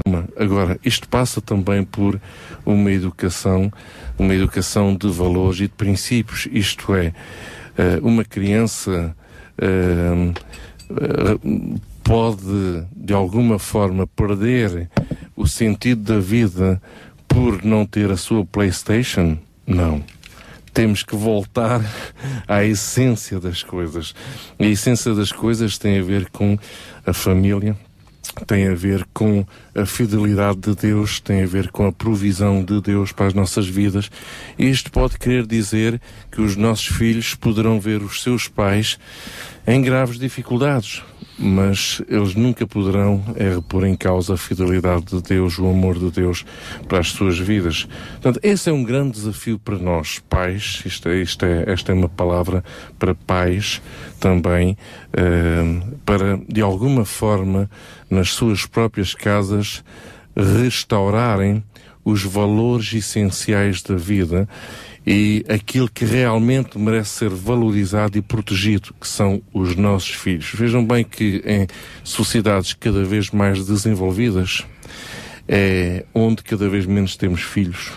Isto é impressionante porque uh, leva-nos aqui Uh, enfim, uh, a conceitos que uh, muitas vezes nos passam completamente ao lado. Isto é, preferimos não abdicar do nosso carro ou da nossa carreira profissional hum, do que ter mais um filho. E eu falo isto, por exemplo, sobretudo para as próprias mães. Uh, mães que ao longo destes últimos anos têm aspirado a desenvolverem também as suas um, funções, a sua, as suas ambições profissionais e está certo, não está nada de errado disso, mas isso em detrimento do quê? De ter filhos? Então aí há uma grande questão que se coloca. Devemos ter aqui determinados cuidados. Os filhos são herança do Senhor. Então, a nossa herança está a reduzir-se bastante em Portugal e no mundo ocidental. Uh, e quando olhamos para países que dizemos nós somos subdesenvolvidos, pobres, uh, pois é aí que vemos mais filhos. E, e esses pais sentem-se ricos por terem esses filhos, apesar de viverem em países bastante pobres. É? Que o Senhor nos ajude a todos a entender estas dimensões e a termos aqui um cuidado especial uh, enquanto aos nossos filhos. Amém. É, ou seja, assim seja. é verdade. Ou seja, assim seja. Porque uh, quando nós dizemos isto, é uma oração também que estamos a fazer, sim. porque Deus está a ouvir este nosso pedido, não Com é? certeza, para, claro. Para vos ajudar a serem bons pais e a mim também no futuro, não é? Ah, uma é boa isso, mãe. É isso mesmo. E nós muitas vezes somos mães de muitos filhos e pais de muitos filhos, não é? Quando ajudamos a cuidar de todas as outras crianças, podemos de alguma forma também de, uh, desempenhar uh, esse papel. Nós vamos continuar a, a desenvolver este assunto uh, já a seguir, portanto, até às 11 da manhã, o nosso fórum uh, Compaixão, uh, para o qual desde já o convidamos também a ficar atento e a participar. Vamos questionar: será que os filhos são uma despesa ou um investimento? Um custo ou um benefício? Já voltamos a este tema. Sabia que em Sintra, cerca de 10 mil alunos do primeiro ciclo e pré-escolar são carenciados e que duas famílias por dia vêm as suas casas penhoradas? Todos os dias há alguém a precisar de ajuda e você pode ser a solução. Sintra Compaixão, o programa da RCS que abre portas à solidariedade. Sexta-feira, das 8 às 11 da manhã. Sintra Compaixão, Contamos consigo. Vamos só abrir então esta nossa terceira e última hora do Sintra Compaixão de hoje, já que começámos a falar da família e os filhos como herança do Senhor. Aí está este tema, família, com Aline Barros.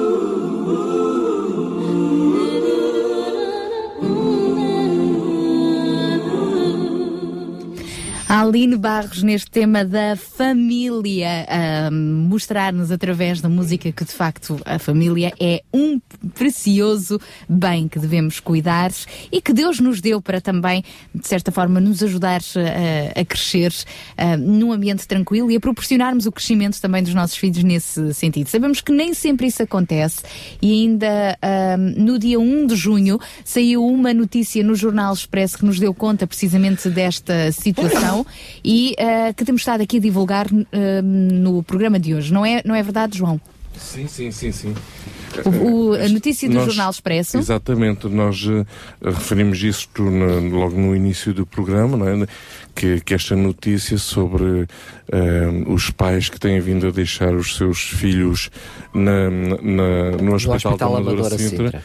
Tem sido uma, uma grande preocupação. Agora, volto a dizer, isso é uma notícia bombástica, mas que precisamos aqui de analisar eh, com mais profundidade e por isso iremos ter algumas pessoas eh, ligadas a, esta, a estas áreas.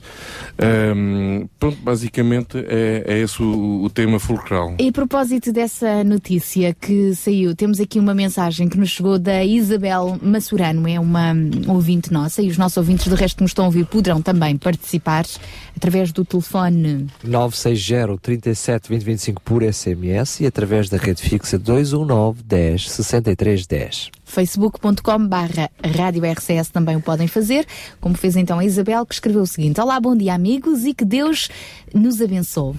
Também fiquei a saber da notícia do Jornal Expresso e acredite que não é só no hospital que se passa esta situação. Então a Isabel dá-nos conta de ter, ela eh, tem um infantário privado e constata que muitos miúdos que eh, recebem após terminar a hora do jardim de infância do público ficam no, no infantário e vêm cheios de fome, dão-lhes o lanche, repetem e voltam a repetir, e por isso mesmo se percebe eh, eh, que esta situação se faz sentir até nos infantários privados. E a Isabel continua a dizer que pior mesmo é o regresso do fim de semana. À segunda-feira eles comem este mundo e o outro, se for preciso. Ah, beijinhos para todos. Cabe a cada um de nós ajudar e muitas vezes alertar para situações que já fogem ao controle dos pais. Obrigada, Isabel, por esta participação. João, queres comentar? Esta, esta é a realidade. Eh, até custa, custa ouvi-la, porque nós não temos ainda alguma dificuldade em, em acreditar nesta realidade. Vamos, pensamos que trata-se daquela família que cronicamente eh, passa necessidades, eh, porque sabemos que há, que há famílias que, de uma forma crónica, têm, têm sido famílias bastante, bastante eh, limitadas e, carenciadas. Mas percebemos que neste momento já não estamos a falar só dessas famílias. Estamos a falar de uma realidade que já eh, ultrapassou aquele, uh, aquele segmento da população que nós uh, considerávamos o segmento, uh, pronto, com, com, sempre muitas dificuldades.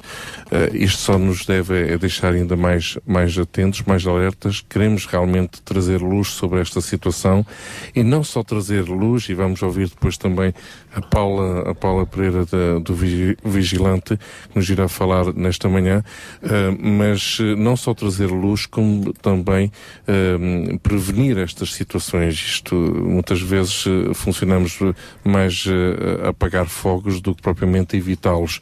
Uh, este é um grande, é um grande desafio e, e queremos envolver toda a comunidade nesse sentido. E já temos mais alguém que se vai juntar a nós no início deste fórum do Sintra Compaixão de hoje? É isso, mesmo, é isso mesmo, assistente social da Junta de Freguesia de Rio de Moro, a Jovita, que está connosco esta manhã. Muito bom dia! Olá, bom dia a todos, como estão? Está tudo bem, deixa-me brincar consigo um bocadinho. O Jovita é mesmo o seu nome? É Juvita, sim. Juvita, fantástico, fantástico. Eu estava a brincar com a Sara aqui e disse: não, se calhar é, é, é, é alcunha ou admirativo. Eu assim, olha, vou adivinhar, se calhar ela é Joana Vital. Então, não, mas não, mas não, é mesmo Juvita, fantástico. Juvita, tem imaginação. Juvita, Gostaria então que, falasse sobre, esse assunto, sobre este assunto e, nomeadamente, a sua realidade, ou seja, como assistente social na Junta de Freguesia de Rio do Moro, um, como é que tem visto uh, uma situação de crise cada vez maior, famílias com crise e como é que as crianças são afetadas com isso? Bem, efetivamente existe, dado ao desemprego, existe um, uma maior carência e uma maior procura aos serviços sociais. Como ontem tinha falado com, com o João, nós trabalhamos diretamente com as crianças. Uh, isso é as escolas, logo aí têm um maior conhecimento e até mesmo a nível das comissões e fazem o, o encaminhamento. Pronto, e nós vamos seguindo de perto, fazendo os encaminhamentos quando em situações de, de desemprego, articulando com as escolas de forma a que não lhes falte o lanche, o almoço, todas as refeições sejam garantidas ao longo do dia e também trabalhando as famílias de forma que elas consigam autonomizar. Uh, caso seja necessário, é atribuído, é encaminhado para a instituição que poderá ter a banca alimentar e é feito um acompanhamento contínuo. Mas uh, no seu caso concreto, que lida com as famílias, não é? Que lida com os pais dessas crianças, com o agregado familiar, um, como é que tem sentido o pulso uh, das diferentes famílias, do aumento ou não das dificuldades, de, do número de famílias, nomeadamente em Rio de Moro? Eu lido a nível de bancos alimentares, elas não lidam diretamente comigo. Eu faço os, encamin os encaminhamentos. Tem existido realmente uma maior procura e, principalmente, como diziam há bocado, não é apenas da, das famílias consideradas uh, pobres e que, numa situação reprodutiva de pobreza. Hoje em dia, já quem, infelizmente, já quem trabalha. Uh, necessita de recorrer cada vez mais a esse tipo de ajudas, tanto a nível de, de alimentação, como para apoio de pagamento de contas, como dos ATLs, de forma a conseguirem ter as crianças durante o dia em equipamentos de infância e que eles consigam continuar a trabalhar. Jovita, uh, olá Jovita, olá, bom dia. Olá, bom dia João, tudo bem? Tudo. Olha, um, eu imagino que quando chega uma pessoa aí à junta de freguesia, uh, que dentro dos critérios de, de prioridades, uh, vamos lá dizer, de, de, de, emergência, de urgência, uh, deve, devem estar o facto, deve estar o facto de essa família ter crianças em idade uh, menor. Sim, e ter ou não crianças. É ter e não crianças, não é? Ter, sim. Uh, quando, quando se apercebe que uma determinada família apresenta um quadro uh, social, financeiro bastante crítico, mesmo que o próprio, vamos lá dizer, mesmo que o próprio pai ou a mãe não se esteja a perceber disso ou até ache que, que não, que vão conseguir dar a volta e que isto não Isso vai... é outra complicação, João, desculpa interromper, Sim. mas quando isso verifica, eles por norma não procuram, é chamada pro, uh, pobreza okay. uh, claro. que tanto se fala hoje em dia. Infelizmente, esses casos existem muito. Claro. Às vezes há sinalização por parte da escola ou de vizinhos, tentamos contactar, claro. contactamos as pessoas e tentamos sensibilizá-las para a situação e que isto é uma situação pontual que iam claro. certamente ultrapassar e que os serviços estão aqui para claro. apoiar eu... nem sempre há uma boa receptividade face a isso. Claro. Eu imagino que uh, há sempre aquele receio, não é a primeira vez que eu, que, eu, que eu ouço uma situação destas, que os próprios pais, ao apresentarem uma situação bastante difícil, uh, têm um receio de perder os filhos. Que lhes sejam uh, retirados. Que lhes sejam retirados. E, e, esta é uma realidade, enfim, uma realidade trágica que entendemos que para a salvaguarda dos interesses dos filhos é uma possibilidade que uma situação dessas venha a acontecer. No entanto, eh, numa família, isso é, é, é, algo trágico, não é? Quais são os cuidados? Nos próximos programas nós iremos ter intervenientes da própria CPCJ, na Comissão de Proteção de menores, jovens, de menores. mas já adiantando aqui um pouco tudo isto, Jovita, eh, quais são, vamos lá dizer, os primeiros passos a serem seguidos no caso de uma família estar com realmente crianças, exatamente crianças, é. quais são os conselhos que, que poderia dar? Nós tentamos perceber quais é que são realmente as necessidades daquela família e tentar encaminhar e acompanhar. Caso verifiquemos que a criança não, não esteja em risco, uh, não, não, será feita uma, uma, sinalização à comissão. No entanto, pode sinalizar e pedir um acompanhamento mais próximo, claro. porque as pessoas pensam que as comissões só existem para retirar figos e isso não é assim. Ninguém retira um figo a uma mãe de animo leve. Será sempre a última instância, não é? Exatamente, exatamente, exatamente. Exatamente. Ah, são os homens da manhã, temos que trabalhar com eles e para eles. E é para isso que os técnicos estão, estão nas comissões. E isso é uma ideia muito errada que as pessoas têm. Muitas vezes até podem recorrer às comissões de forma a solicitar ajuda. Preventiva, não é? De uma forma preventiva. Exatamente, exatamente, João, exatamente, exatamente. Pois. E assim impedir que a situação chegue a uma fase mais extrema. Jovita, estamos mesmo a terminar esta conversa consigo. Queria só perguntar como é que essas famílias em questão ou outras que vejam uh, ao seu lado um vizinho, enfim, um familiar, um amigo que esteja a passar por essa dificuldade e que sentem que ele tem vergonha de, de pedir ajuda e que possam ir até à junta de freguesia para, para marcar essas situações, ou seja, para... Sim, sim, a nível de Rio de Moro poderão recorrer a, às instituições uh, que, que, existem na área, mas mais facilmente e de forma mais central poderão recorrer a, ao Gabinete de Serviço Social. Tem da Junta de Freguesia? Da Junta de Freguesia de Rio de Moro, tem duas técnicas, sou eu e a doutora Nélia, e estamos sempre disponíveis para receber, apoiar e orientar depois conhecem as diferentes instituições e facilmente orientam. Ou seja, são a linha da frente, não é? Exatamente, é a chamada linha da frente, é exatamente isso. o ponto de partida. Muito obrigada, então, doutora Eu é Jovita, é pela, pela sua participação e uh, ficamos também aqui uh, ao dispor para continuar a cooperar. Obrigada, Jovita. E disponham. O resto um bom dia. Bom dia. bom dia, bom dia. Estivemos então agora neste apontamento com a doutora Juvita, assistente social da Junta de Freguesia de Rio de Mouros.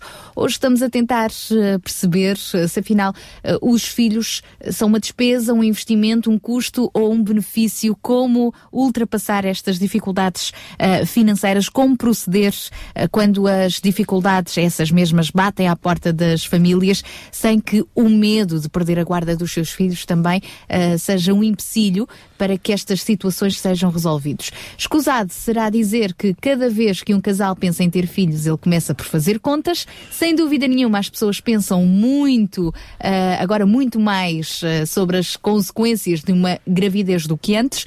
Não é por acaso que as famílias são cada vez menos numerosas. Sabendo ah, do, do que tem vindo a ser veiculado pela comunicação social ultimamente, queremos então neste fórum não só ter testemunhos de primeira mão naquilo que está a acontecer, como também queremos saber como prevenir e como adaptar às situações. E, portanto, vamos também convidar os nossos ouvintes a participarem. Poderão fazê-lo por telefone.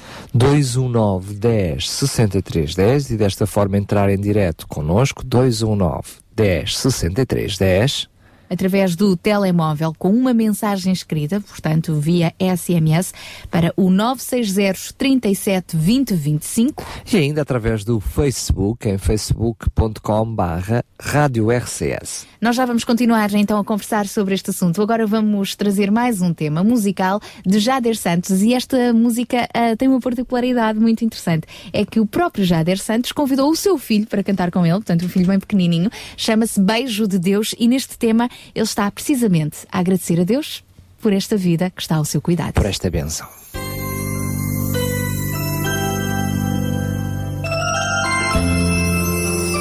Oi, papai. Oi, filhinho.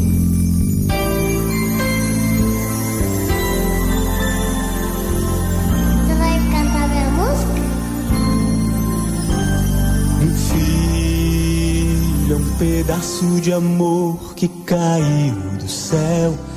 É um facho de luz que ilumina o lar. É um beijo de Deus em nós.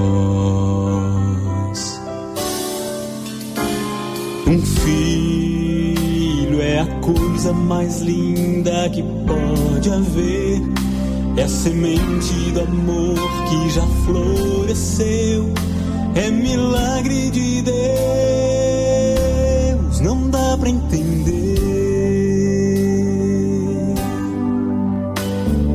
Deus, que o meu filho conheça o teu filho, que sejam sempre amigos e não venham nunca se separar.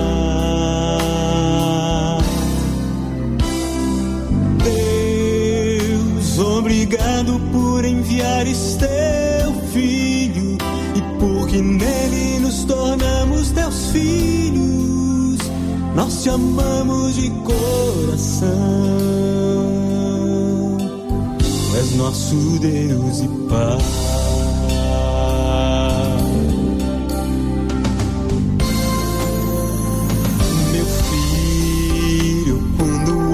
Você e você sorri, me desmancho aqui dentro e algo então me diz que o menino Jesus sorriu assim. Meu filho, quando vejo em você coisas que são de mim, logo penso que Deus foi quem fez você assim, pra eu nunca esquecer. Você é minha criança. Deus, que o meu filho conheça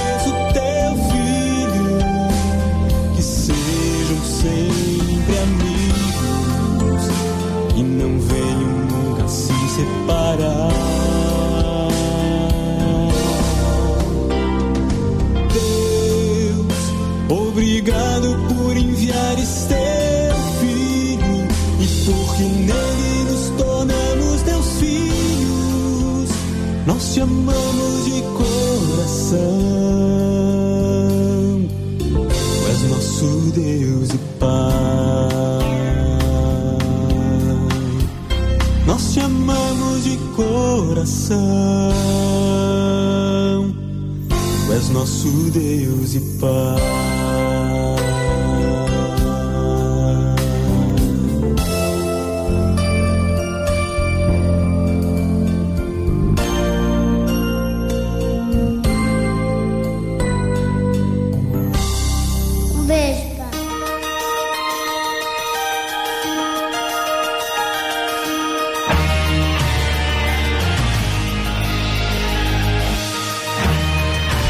Vamos então com este tema de Jader Santos para nos inspirar o beijo, um, este tema uh, beijo de Deus, referindo-se então a esta prenda especial, lá está, os filhos que são herança do Senhor.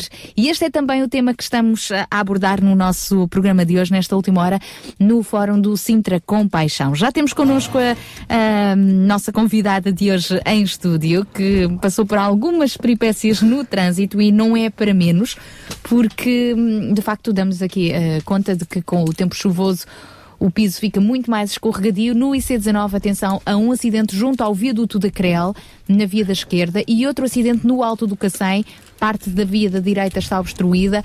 O trânsito já começa aos poucos a voltar à normalidade, mas de facto, sinal amarelo no IC19, não se circula assim um, tão bem quanto se gostaria. Na A5 também dou-lhe conta de um acidente no sentido um, Lisboa-Cascais, ao quilómetro 2, em Monsanto, na via da direita. Portanto, boa viagem para si e o melhor mesmo é ficar connosco, ao menos enquanto está a passar por estas peripécias do trânsito em hora de ponta, está bem acompanhado. É o nosso objetivo. É isso mesmo. Só que aproveite para conduzir com precaução, porque com esta chuva ainda vai causar aí mais acidentes e ainda ter mais tempo para estar connosco. Não. Mas não é isso que nós queremos. Não, é não, não, Ora bem, desde já damos então as boas-vindas à Paula Pereira, uh, é diretora do Vigilante, portanto, esta organização ligada à saúde e que, obviamente, também contacta de perto com as famílias e com tudo o que está envolvente, não é? Uh, nestas questões ligadas às crianças. Paula, nestes tempos, uh, nestes últimos tempos, nestes últimos dois anos, tem sentido de facto mais uh, dificuldades por parte das famílias que se, uh, que se expressam também de forma mais visível na saúde? Bom dia. Sim, sentimos. Sentimos um recurso inferior em termos de prevenção. Portanto, as pessoas recorrem menos à saúde uh, para prevenir e só recorrem em última instância quando já não dá mais. Portanto, aí sendo... E quando recorrem, não é? Porque muitas vezes pode não dar mais, mas ainda se vão Exato. encolhendo. Exato. E como é que é depois a, a, realidade? Ou seja, nós estamos a falar de crianças e percebemos para já que, sobretudo aquela notícia que falamos ao princípio, de crianças que são deixadas um, nos hospitais. Acreditamos nós que elas não são abandonadas lá apenas por, interesse, por desinteresse, mas uh, fazemos a leitura, ou pelo menos essa leitura que eu faço, que são deixadas lá porque provavelmente já têm melhores cuidados, uh, quer alimentares e outros no próprio hospital, do que eles em casa têm condições para dar aos filhos. Portanto, acredito que seja sempre uma vertente de amor. Naquilo que é a vossa área, é verdade, vocês, uma clínica privada, portanto, não, há, não, não vivem esta realidade, mas se sente, ah, ela estava a fazer sinal que sim, eu estou horrorizado. mas, Paula, mas sentem que uh, os pais uh, estão a passar na atualidade mais dificuldades para que pelo menos aos filhos lhes falte o menos possível. Sentem isso? Sim, nós sentimos, uh, até porque o grupo de, de famílias que nós acompanhamos, não na parte clínica, mas mais na parte social, uh, nomeadamente em termos do Centro de Apoio à Vida, uh, está-se a intensificar. As situações estão a ser cada vez mais, mais intensivas em termos de sofrimento e dificuldades. Portanto, se já sentíamos muita dificuldade com muitas mães que não tinham, e falem mães porque grande parte dos problemas reside exatamente aí, estamos a falar de famílias mononucleares, Mono, monoparentais. monoparentais, onde apenas existe uma mãe que, regra geral, não tem o apoio do, do pai da criança, portanto o pai da criança não está presente. Não e muitas vezes de qualquer outro membro da família, que são as situações mais complicadas. Exato, estão isoladas, muitas situações ligadas a desemprego, uh, claro, uh, algumas delas e nós lidamos com muitas de ilegalidade, o que complica ainda mais uh, a situação, porque significa que o emprego está ainda mais complicado de se conseguir, porque numa situação de ilegalidade não se consegue fazer um contrato de trabalho, não se consegue trabalhar. E mesmo depois a obtenção de apoios também se torna mais difícil, né? Se, se, ser, se aquele ser humano não existe, como é que nós vamos apoiá-lo, é? Está, está muito condicionado. Portanto, é muito difícil conseguirmos resposta para estas situações e muitas delas encontramos regularmente situações limite, onde efetivamente não há Uh, não há recursos e quando nós nos deparamos logo com situações que à partida a renda da casa é superior ao rendimento, logo aí ficamos logo sem saber o que fazer. é? Como dar resposta se a renda da casa, mesmo que não seja uma casa com as condições todas, porque a maior parte dos casos muitas vezes não é, uh, são casas com situações muito precárias, mas se essa renda já é superior ao rendimento que se tem de algumas horas de trabalho que se faz, logo aí está complicado, por muitos apoios que surjam. Depois, o, o recurso ao banco alimentar não é fácil, cada vez há mais pessoas a, a pedir apoios e cada vez há menos apoios. Portanto, o que também dificulta o resto. Uh, Portanto, isto é um panorama horrível uh, que, que, que, a Paula acaba por, por nos dar. Eu gostaria que, porque também tem essa vertente, que nos fizesse, ou seja, uma espécie de, de, um aviso, um apelo, uma perspectiva, o antes da, desse ponto. Vocês que têm também esse, um ponto psicológico, um ponto, o apoio social, o que é que é possível fazer? Naquilo que está ao nosso alcance, porque uma perca do emprego, o que é que nós vamos fazer, não é? Mas naquilo que está ao nosso alcance, o que é que é possível fazer? Quais são os cuidados prioritários a ter em conta antes de, de, da situação se tornar assim incontornável? Bem, eu acho que logo à partida, uma das coisas que eu me recordo é a questão da motivação para o próprio emprego e as competências para manter um emprego. Eu acho que isso está na base. Nós uh, deparamos-nos com situações de pessoas que, apesar de estarem em situações precárias, não estão devidamente motivadas e não estão devidamente preparadas para ter um emprego e se preparar e o manter. E isso é importante, e isso nota-se nas entrevistas de emprego, por exemplo, em que as pessoas muitas vezes se apresentam que não demonstram grandes competências, grandes capacidades. Uh, portanto, esse é um trabalho de prevenção que eu acho que tem, tem uma necessidade grande de emprego, não é? Mas pouca vontade de trabalhar. É por aí a leitura que eu estou a fazer. pouca preparação também para isso. Ou seja, requer uma preparação. Uh, passa logo pela mudança de atitude em pensarmos que trabalhar não é um castigo, mas sim uma benção e uma coisa excelente para o ser humano. Todos nós precisamos trabalhar para Curio, Curiosamente, antes desta série de programas, começámos precisamente por aí. Em maio, o mês de maio foi dedicado a esse Começámos tema. precisamente por aí. Portanto, uma primeira fase, valorizar o trabalho que se tem, ser-se empenhado e valorizar-se a si mesmo como empregador, como empregado, para que para ser valorizado no seu emprego. Uma primeira base e depois disso. Depois disso, entramos nas questões uh, parentais, não é? A Pois. questão de, de sermos pais um, é algo que efetivamente nós sentimos que estamos algures, nós, no, no global, estamos todos a falhar um pouco na questão da preparação uh, dos nossos pais e das nossas mães. Um, não é porque se consegue ter filhos que de repente somos bons pais. Claro. Portanto, isso não é, não é uma coisa tão natural, tão inata, até porque perdeu-se algures a formação que se dava na família. Portanto, as pessoas estão cada vez mais isoladas, o que significa que não recebem ah, as competências que têm que ter. Muitas vezes não receberam na sua própria formação pessoal e na sua própria função de filho, não receberam aquilo que deveriam receber para poder exercer uma boa parentalidade. Portanto, logo aí também há eh, algumas coisas que poderíamos fazer, que era darmos mais formação e, e eu devo salientar isto, que estamos, há imensos sítios que eu, que eu reparo que em- quando se está a investir nisto, na formação parental. E algo que é essencial, porque há pouco eu estava a ouvir-vos e a questão da retirada das crianças, nós não retiramos, ninguém retira as comissões, os tribunais não retiram as crianças. eh, por uma questão de, de estar a passar por dificuldades económicas, porque tentamos e tenta-se sempre com as instituições, com, com os organismos existentes, com as entidades que existem, salvaguardar essa questão. Mas a maior parte das crianças, para não dizer quase todas as crianças que vêm parar às instituições, e, e nós temos um lar de crianças, portanto, nós recebemos algumas dessas crianças, eh, vêm parar ali, não é por questões de dificuldades financeiras, mas é porque falhou toda uma estrutura. Falhou toda uma estrutura de cuidados parentais Alguma negligência. que, exato, que não deveria ter falhado, não é? Então tem que se trabalhar com as famílias, tem que se capacitar. E às vezes até falhou exatamente porque no processo, no percurso, não se pediu esse apoio às instituições devidas, não é?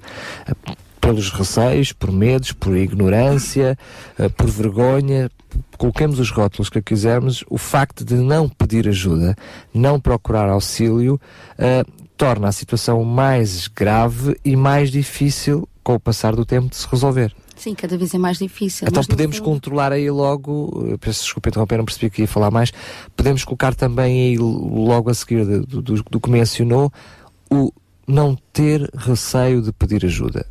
Sim, para aquelas famílias que estão a precisar, não ter receio de pedir ajuda e aceitar essa ajuda.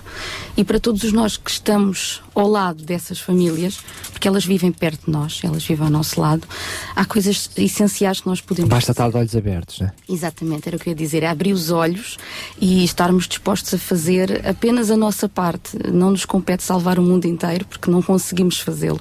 Mas se calhar o vizinho, a criança, o, o, o filho do, do meu filho que está na escola, alguém que eu me apercebo, porque aquelas crianças estão em formação. Precisam de uma série de coisas, é certo. Precisamos todos de, de assentar prioridades, como o João dizia, precisamos de definir o que é que é prioritário e o que é que não é prioritário, ah, em termos de necessidades básicas, isto logo a começar pelos pais, mas depois, além disso, temos que estar alerta e temos que estar disponíveis para poder fazer a diferença, nem que seja numa criança apenas. Aquela criança pode não ter em casa aquilo que necessita, para conseguir dar a volta à situação. Mas se um de nós fizer a diferença na vida deles, isso vai alterar a vida dela. Temos que estar vigilantes. Nós vamos daqui a pouco juntar eh, a esta nossa conversa mais uma médica de, de clínica geral, é, é, é médica no Hospital Amadora Sintra e é também professora de Escola Bíblica para Crianças e ela também já vai juntar-se a nós, mas queremos convidar os nossos ouvintes a poderem livremente expressar também a sua opinião sobre este tema. Podem para isso ligar para o 21910 6310 21910 6310 através do telemóvel com uma mensagem escrita para o 960 37 20 25 o 960 37 20 25 ou através do facebook.com barra rádio RCS. Paula, neste momento eh, sabemos que a saúde também tem as suas eh, despesas, não é? Ah, também já nos disse que sim, que sente que, que toda esta situação que o país está a atravessar se traduz na- no acompanhamento que os pais dão para com os filhos. Ah, onde é que fica a fronteira entre a responsabilidade dos pais e a responsabilidade social dos- do, do Estado para poder realmente dar resposta às necessidades básicas de saúde das crianças? Pois essa é uma questão difícil. A saúde hoje em dia está cada vez mais, mais cara, não é? Eh, apesar de tudo, as crianças continuam a estar isentas de taxas moderadoras, o que é uma coisa. Ah, E por, outro lado, e por outro lado, uma sociedade também cada vez mais doente, não é? Ou seja, fica aqui um balanço difícil de, de gerir. É, é difícil. O cuidado de saúde às crianças, hum, eu creio que ainda está salvaguardado no nosso país. E, portanto, de alguma forma, eh, nós continuamos a ter acesso, pode não ser logo no imediato, tão rápido, se calhar, tão, tão eficaz quanto gostaríamos, mas, eh, apesar de tudo, as crianças continuam a ter acesso à saúde e a saúde está, e o nosso Estado está a dar a resposta. Mas eh, eh, eu vou mesmo literalmente provocá-la um bocadinho, não me leva a mal. É verdade que a saúde até está gratuita, mas depois vemos uma outra realidade paralela a essa que, que nos diz assim, para lá, tá, os cuidados médicos provavelmente são gratuitos, mas quando chega a parte de entrarmos na farmácia, está a começar a, a haver um problema, eu não dizia enorme, mas é enormíssimo. E quando eh, nós percebemos que a saúde, ela é completa, tem que ser completa, não basta os cuidados médicos, depois aquilo que é a medicação, como é que depois nós casamos estas duas realidades? Dizemos assim, ah, ela é gratuita. Eu, desculpa, eu costumo, vou literalmente repetir o, que- o que eu vi na farmácia há uns dias antes, eh, que- a senhora que lá estava, uma senhora já com uma idade, dizia, olha, gratuito Tanas, veja o valor da minha fatura. De- Eu vi isto à minha frente na fila da farmácia e lembrei-me deste precisamente agora quando estávamos a conversar. O problema é que é estas duas realidades, não é? Ou seja, os cuidados até podem ser gratuitos, mas depois o custo da farmácia, quando eu digo farmácia, estou a falar qualquer, qualquer estabelecimento que vende medicamentos, percebem? Estou a falar de farmácia de forma lata. A verdade é que depois isso põe em causa a nossa saúde, não é? É, e essa é, um- é uma situação para a qual nós não temos propriamente uma resposta E, imediata. e- é? e se formos ver o efeito bola de neve, põe também em causa o aproveitamento escolar da criança, o Uhum. seu crescimento pessoal e tudo o que pode implicar o seu futuro, não é? É, até porque quando a criança está saudável, não é como se quer, nós queremos que as crianças estejam saudáveis, as coisas são mais É, fáceis. bem, não me leva a mal, nós queremos que todos estejam Todos estejam saudáveis. saudáveis. mas, confere- mas hoje estamos a dar Das mais crianças. visibilidade às crianças, claro que sim. Agora, quando uma criança tem um problema de saúde, aí, aí as coisas complicam. Eu acho que está na altura então de introduzirmos na nossa conversa ah, uma médica, a doutora Viviane Valerros, ah, é também professora de escola bíblica para crianças, portanto tem esta vertente do ensino e da saúde. Olá, muito bom dia, Viviane. Olá, bom dia. Obrigada por estar aqui connosco também em direto. Eh, eh, Já acompanhou um pouco então do que eh, a nossa convidada em estúdio, a Paula Pereira, do Vigilante, partilhou. Hoje estamos a falar especificamente das crianças e a considerar se as crianças são uma despesa um investimento, um custo ou um benefício. Na sua experiência também como médica, já que estamos ainda na, na, na área da saúde e juntando também a área da educação em que está envolvida, as crianças hoje estão realmente a ser, e estamos a falar de Portugal, um país, não é? Já, que não é propriamente hum, do terceiro mundo, não é? Considera que neste momento as crianças estão a ter eh, o acompanhamento necessário e digno para que elas possam, enfim, desenvolver todas as suas competências? Um acompanhamento enquanto à saúde. Exatamente.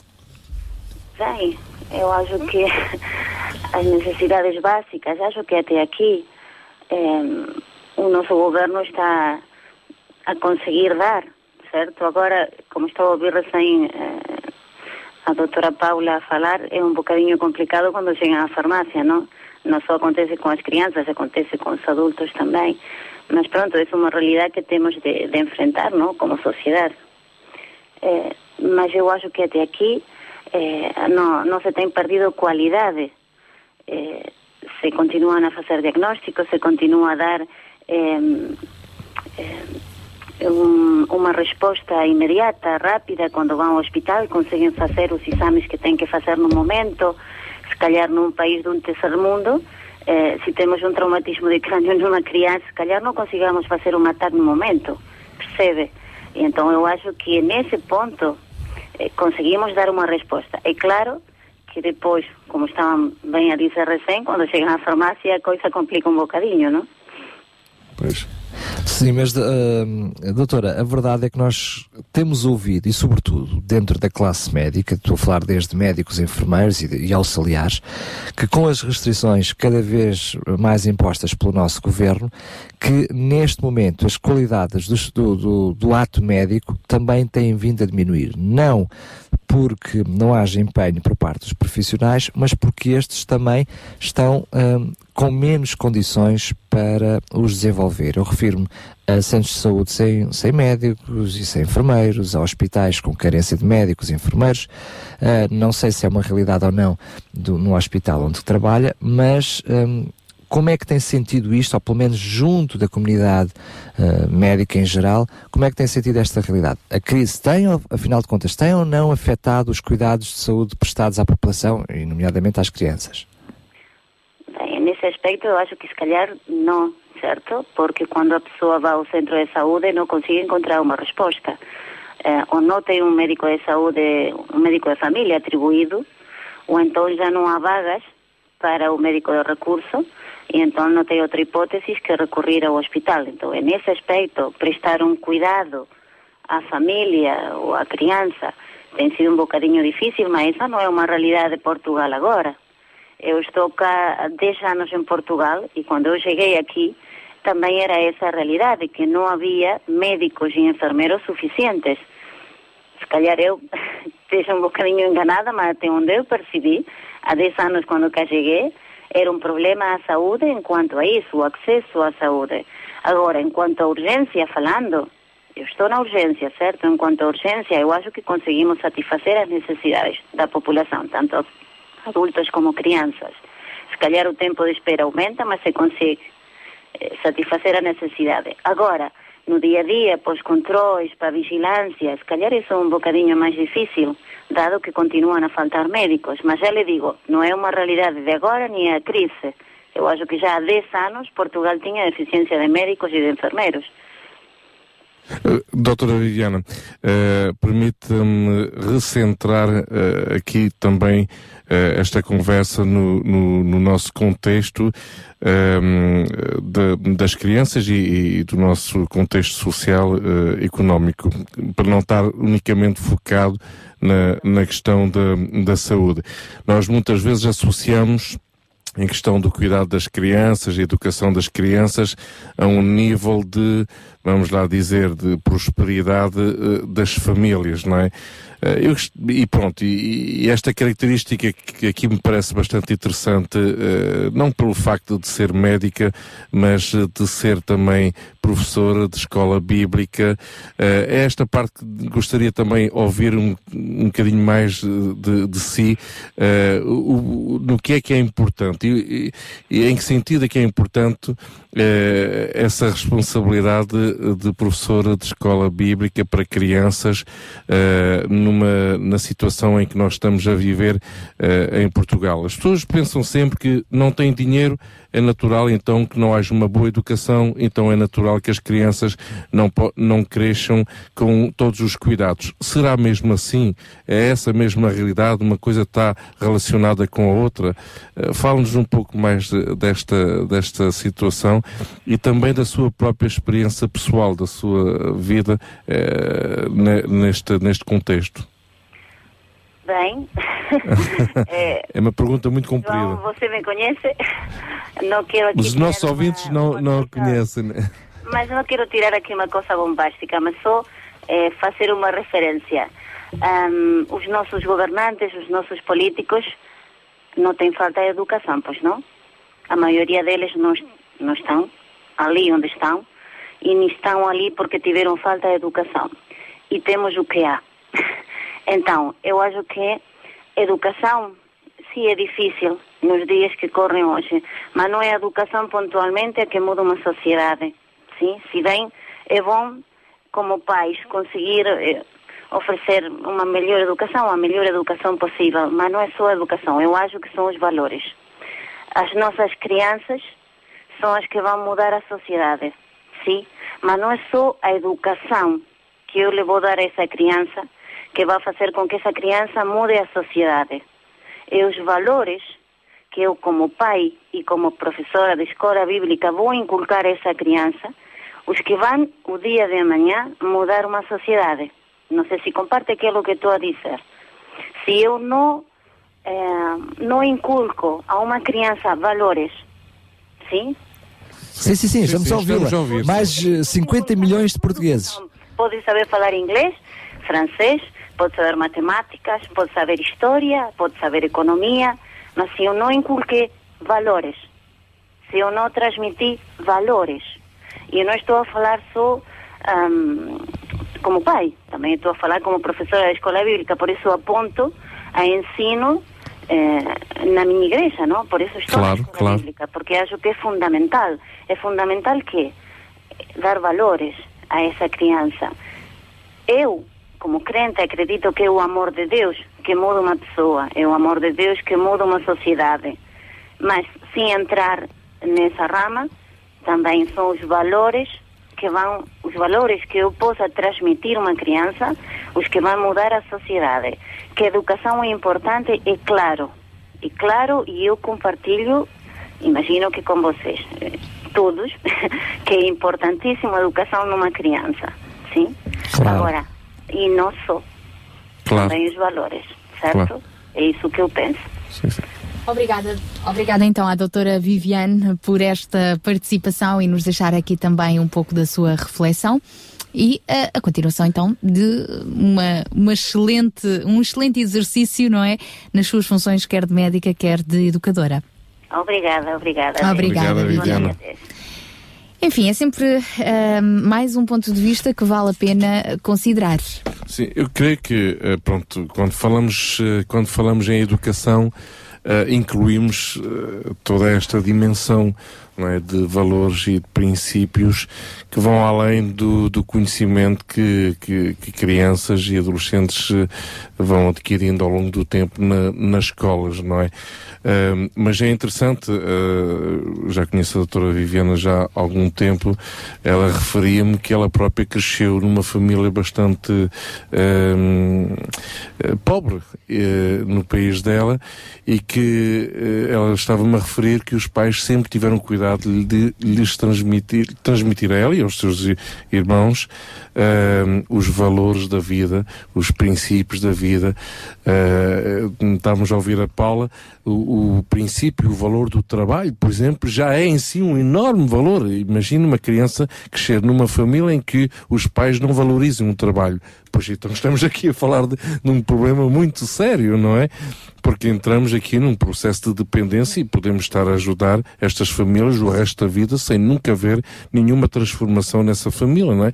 Portanto, até os próprios pais, enquanto estava a ouvir a Paula, t- estava-me a dar vontade de dizer assim: pelos vossos filhos, por favor, ponham-se a trabalhar. Quase eh, assim, eu sei que não é fácil, É, das- não é? salvaguardando todos aqueles agora que Exatamente. estão sem emprego, Exatamente. desesperadamente à procura Não é fácil. E não é disso que nós estamos a falar. Exatamente. Mas é verdade que ter um, um filho para cuidar é mais uma razão para não desmotivar. Exatamente, não podemos ficar a pensar, bem, eu sei que há aqui um sistema da segurança social e da associação tal, tal, tal e da IPSS tal, tal, tal, que podem ajudar o meu filho nisto e naquilo e, portanto, pronto, já estou descansado. Não, não, não, isso não pode ser a perspectiva certa. Agora, que, que possamos passar por situações dessas, compreendo, sim, isso eh, todos nós Não é estamos paradoxal, sujeitos não é? Não é a passar ou seja, nós estamos a dizer, situações começámos não é? o programa a dizer, se tem necessidades, recorra a quem possa ajudar. Agora não é eh, Exatamente. descansar Eu- eu na costumo- dependência dessas Eu costumo dizer isso em Lisboa, por exemplo, com uma outra realidade, que é a realidade da pessoa sem abrigo, não é? Eh, Eu compreendo que uma pessoa possa se encontrar numa situação de sem-abrigo.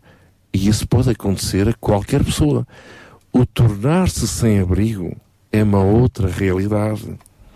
Já é fazer dessa vida um estilo de vida, literalmente. Não se trata aqui de julgar quem quer que seja eh, de forma alguma, não é? Sim, mas, o só- passar por situações. Nós já não- demos um exemplo aqui no Exatamente. passado de um senhor que, que, que, hum, com a ajuda do programa também ajudámos a tirar, da, a, tirar, a tirar da rua. E eu lembro que na altura, penso que foi Alfredo Abreu, não tenho certeza, ajuda-me. eh, O Alfredo Abreu e Maria da Paz, os coordenadores os do Certo coordenadores do. Serve da City, eu lembro-me que a determinada altura ele no programa dizia, bem, já, tiramos, já tirámos o senhor A, não me lembro agora o nome, da rua. Era mesmo A- nome fictício. Era mesmo fictício. É. Agora temos que tirar a rua de dentro dele, não é? Ou seja, é esse espírito que, que nós hum, passamos aqui para as outras áreas e para a área do emprego. Ou seja, uh, já, tira- já resolvemos a situação do, do emprego, agora vamos ter que tirar. Desculpa a expressão, Claro, claro. a calanzice, não é? A Eu falta de imagino- empenho de, de dentro da pessoa. Eu imagino a aflição de muitos responsáveis de instituições de solidariedade social e imagino a aflição eh, da direção do Vigilante, da direção de várias IPSS que eh, trabalham já há anos a- apoiando as várias faixas etárias da, da população. Mas eh, eu gostava de dedicar o resto deste, deste programa também para ouvir um bocadinho mais a, a Paula sobre como é que nós, vamos lá dizer, sociedade civil, todos nós, os ouvintes, podemos ajudar instituições também que estão a desenvolver esse trabalho já há muitos anos e que se veem ehm, perante uma situação cada vez mais ehm, grave em termos quantitativos e em termos também qualitativos nos serviços que têm vindo a, a prestar, como é que nós podemos ajudar? Eh, é importante saber o que já fazem, não é? Eh, Como é que as famílias de alguma forma se podem, eh, podem ser encaminhadas e podem encontrar, que tipo de apoio podem encontrar numa instituição como o Vigilante. Mas, no fundo, como é que nós também, sociedade civil, todos nós ouvintes, todos nós que estamos movidos por esta causa de compaixão, podemos aqui também apoiar ainda mais. Eh, Eu gostava de realmente ouvir um bocado mais sobre Já, já falou que, de alguma forma, a sociedade civil pode, pode ajudar a montante, não é? Ou seja, ajudar a tentar prevenir, a prevenir as situações. Depois, numa fase mais avançada, também já falámos um pouquinho de colaborar, denunciar, denunciar no bom sentido, não é? Sinalizar, como tecnicamente costuma dizer, mas eh, passando essas duas fases, o que é que é possível fazer depois para com as, as diferentes instituições, e no caso de hoje da Paula do Vigilante? Bem, nós eh, falamos sempre na questão, na questão do- dos donativos e do dar e do sermos generosos e realmente a nossa população em Portugal é muito generosa. Aliás, este fim de semana que passou, eh, que estiveram atentos. Houve mais uma vez uma recolha do Banco Alimentar. Um, eu tive o privilégio de estar num, a colaborar num dos, num dos, numa das manhãs e, e uma das coisas que mais me maravilha é efetivamente a generosidade do nosso povo. E os resultados foram surpreendentes, com, aumenta, aumentou a crise e, e aumentou a generosidade e, também. Não, a generosidade foi mais ou menos igual à do ano passado. Sim. O que aumentou, curiosamente, foi a generosidade daqueles que também têm necessidade, o que é um Exato. fator também bastante interessante de analisar. É, nós temos essa capacidade, como povo, como seres humanos, e, e temos que a valorizar e a incentivar em nós, até porque a Bíblia diz que mais vale, uh, mais Dar vale do que, dar do que receber e realmente o dar traz-nos alguma coisa de fantástico. Uh, portanto, isto do poder dar e poder colaborar, no fundo está ao alcance de todos nós. Uh, nós não temos que dar em grandes quantidades, damos nas nossas possibilidades, naquilo que podemos. Depois há, há algo muito interessante que está muito em voga hoje, que é a reciclagem, e eu iria apelar um bocadinho a esta reciclagem. Quantas vezes nós utilizamos coisas que depois já não necessitamos? Uh, Estou-me a lembrar de, de, roupas de bebés que deixam de servir de mês para mês. Uh, ah, só, para, só entre parênteses, nós estamos a receber neste momento roupas de bebés e coisas para, para bebê. Está bem aqui Exatamente. na Podem deixar. Pronto, então, então vai no seguimento desse, desse, desse apoio. Às vezes, tantas vezes não sabemos o que fazer. Uh, e há várias instituições que recebem e neste momento estamos a receber aqui, não é? Portanto, é de incentivar tantas coisas que ficam novas e, e mesmo que já estejam usadas podem sempre ser úteis e podem sempre ser É uma necessidade também do próprio vigilante naquilo que é. depois. Nós recebemos sempre e encaminhamos, ou seja, roupa de. Então, tudo o que seja roupa e artigos de bebê recém-nascido, ali até aos nove meses, uh, é o entrar e sair. Também é bem-vindo. É, bem-vindo sempre. É sempre bem-vindo. Portanto, há esses apoios que podem ser sempre feitos. E depois, para além disto. Uh, aquilo que pesa no meu coração, até mais do que estas coisas uh, materiais é que são tempo. necessárias, é o tempo e não só, e é, o, uh, e, é, e é nós estarmos disponíveis para enfrentarmos às vezes realidades que são difíceis e que não queremos enfrentar. Ficamos muito chocados sempre quando lemos notícias deste género, quando ouvimos histórias às vezes tristes e sobre crianças que passam por dificuldades e por situações difíceis, uh, por maus tratos, por abusos, por tantas dessas coisas e muitos de nós uh, ainda achamos que isso só acontece quase no, no cinema ou num, assim, muito bem longe de nós. E, e isso é algo que pesa no meu coração uh, nós pensarmos que estas coisas acontecem às vezes muito pertinho de nós. Oh, Paula, mas eu, eu, o que me está a doer, o que me dói ainda mais do que isso, é mesmo quando nós ouvimos estas notícias e mesmo assim nos tornamos indiferentes. Uhum. Ou seja, haverá duas realidades. Por um lado, nós fingimos que não existe, mas por outro lado, nós ouvimos, nós até vimos, mas já estamos indiferentes, não é? Parece que já estamos. Uh, enfim, não sei nem sei que palavra é de dizer. Como se estivéssemos a ver um filme, não é? Ah, não é? Parece que é alguma coisa que não é nosso. Não, não nos diz respeito. Não, é. não tenho responsabilidade perante, nenhuma perante isso. Mas, é? temos. Mas temos. Temos, temos. Temos responsabilidade e hum, eu gosto sempre de pensar uh, num versículo que eu gosto muito, que é tudo o que te vier à mão para fazer, faz. Hoje hoje, agora. Portanto, eu não sou, eu não tenho, e, e, isso é uma coisa que eu acho fantástica. Deus não espera de mim que eu faça tudo, Ele espera de mim que eu faça aquilo que Ele me apresenta para fazer. E aquilo que me apresenta para fazer é aquilo que me vem à mão, é aquilo que está disponível para mim. Se eu quiser alcance. me interessar, se eu quiser, uh, se eu realmente me envolver com as situações e com as questões à minha volta, vão surgir imensas oportunidades de poder agir e de poder. E isso ao alcance de qualquer um, com formação específica ou não, com capacidades Mas isso não. lá está, são uma questão de valores se a sociedade hoje, a maior crise, não fosse a crise de valores, mais facilmente nós superaríamos as outras crises todas, não é? E eu diria que aquilo que, que a Paula está a falar neste precisamente é a base das bases. Uma sociedade em que nós percebemos que eu não sou apenas um receptáculo da sociedade, sou parte integrante em que também tenho que dar à sociedade. E que não posso achar que, como já dei os meus impostos, já fiz a minha parte, a minha consciência está tranquila. Eu, como parte integrante de uma sociedade, tenho que estar atento às necessidades daquilo que, é o que está ao meu lado, é o tal sentimento que nós temos divulgado aqui, o sentimento compaixão. Uhum. Sentir, não compaixão pelos meus bolsos, porque isso é fácil nós termos, mas compaixão pelos outros. Era tão bom, que a sociedade era tão diferente, não era, Paulo? Se nós É. todos fôssemos assim. pouco a pouco, eu acho que nós ficamos mais sensíveis.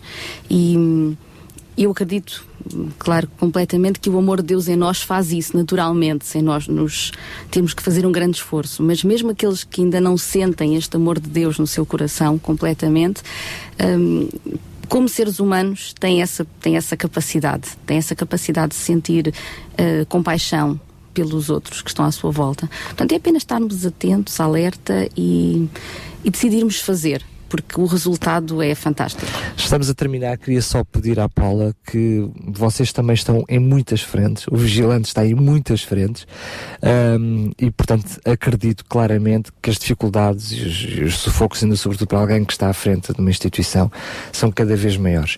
Como é que é possível fazer concretamente para ajudar o vigilante?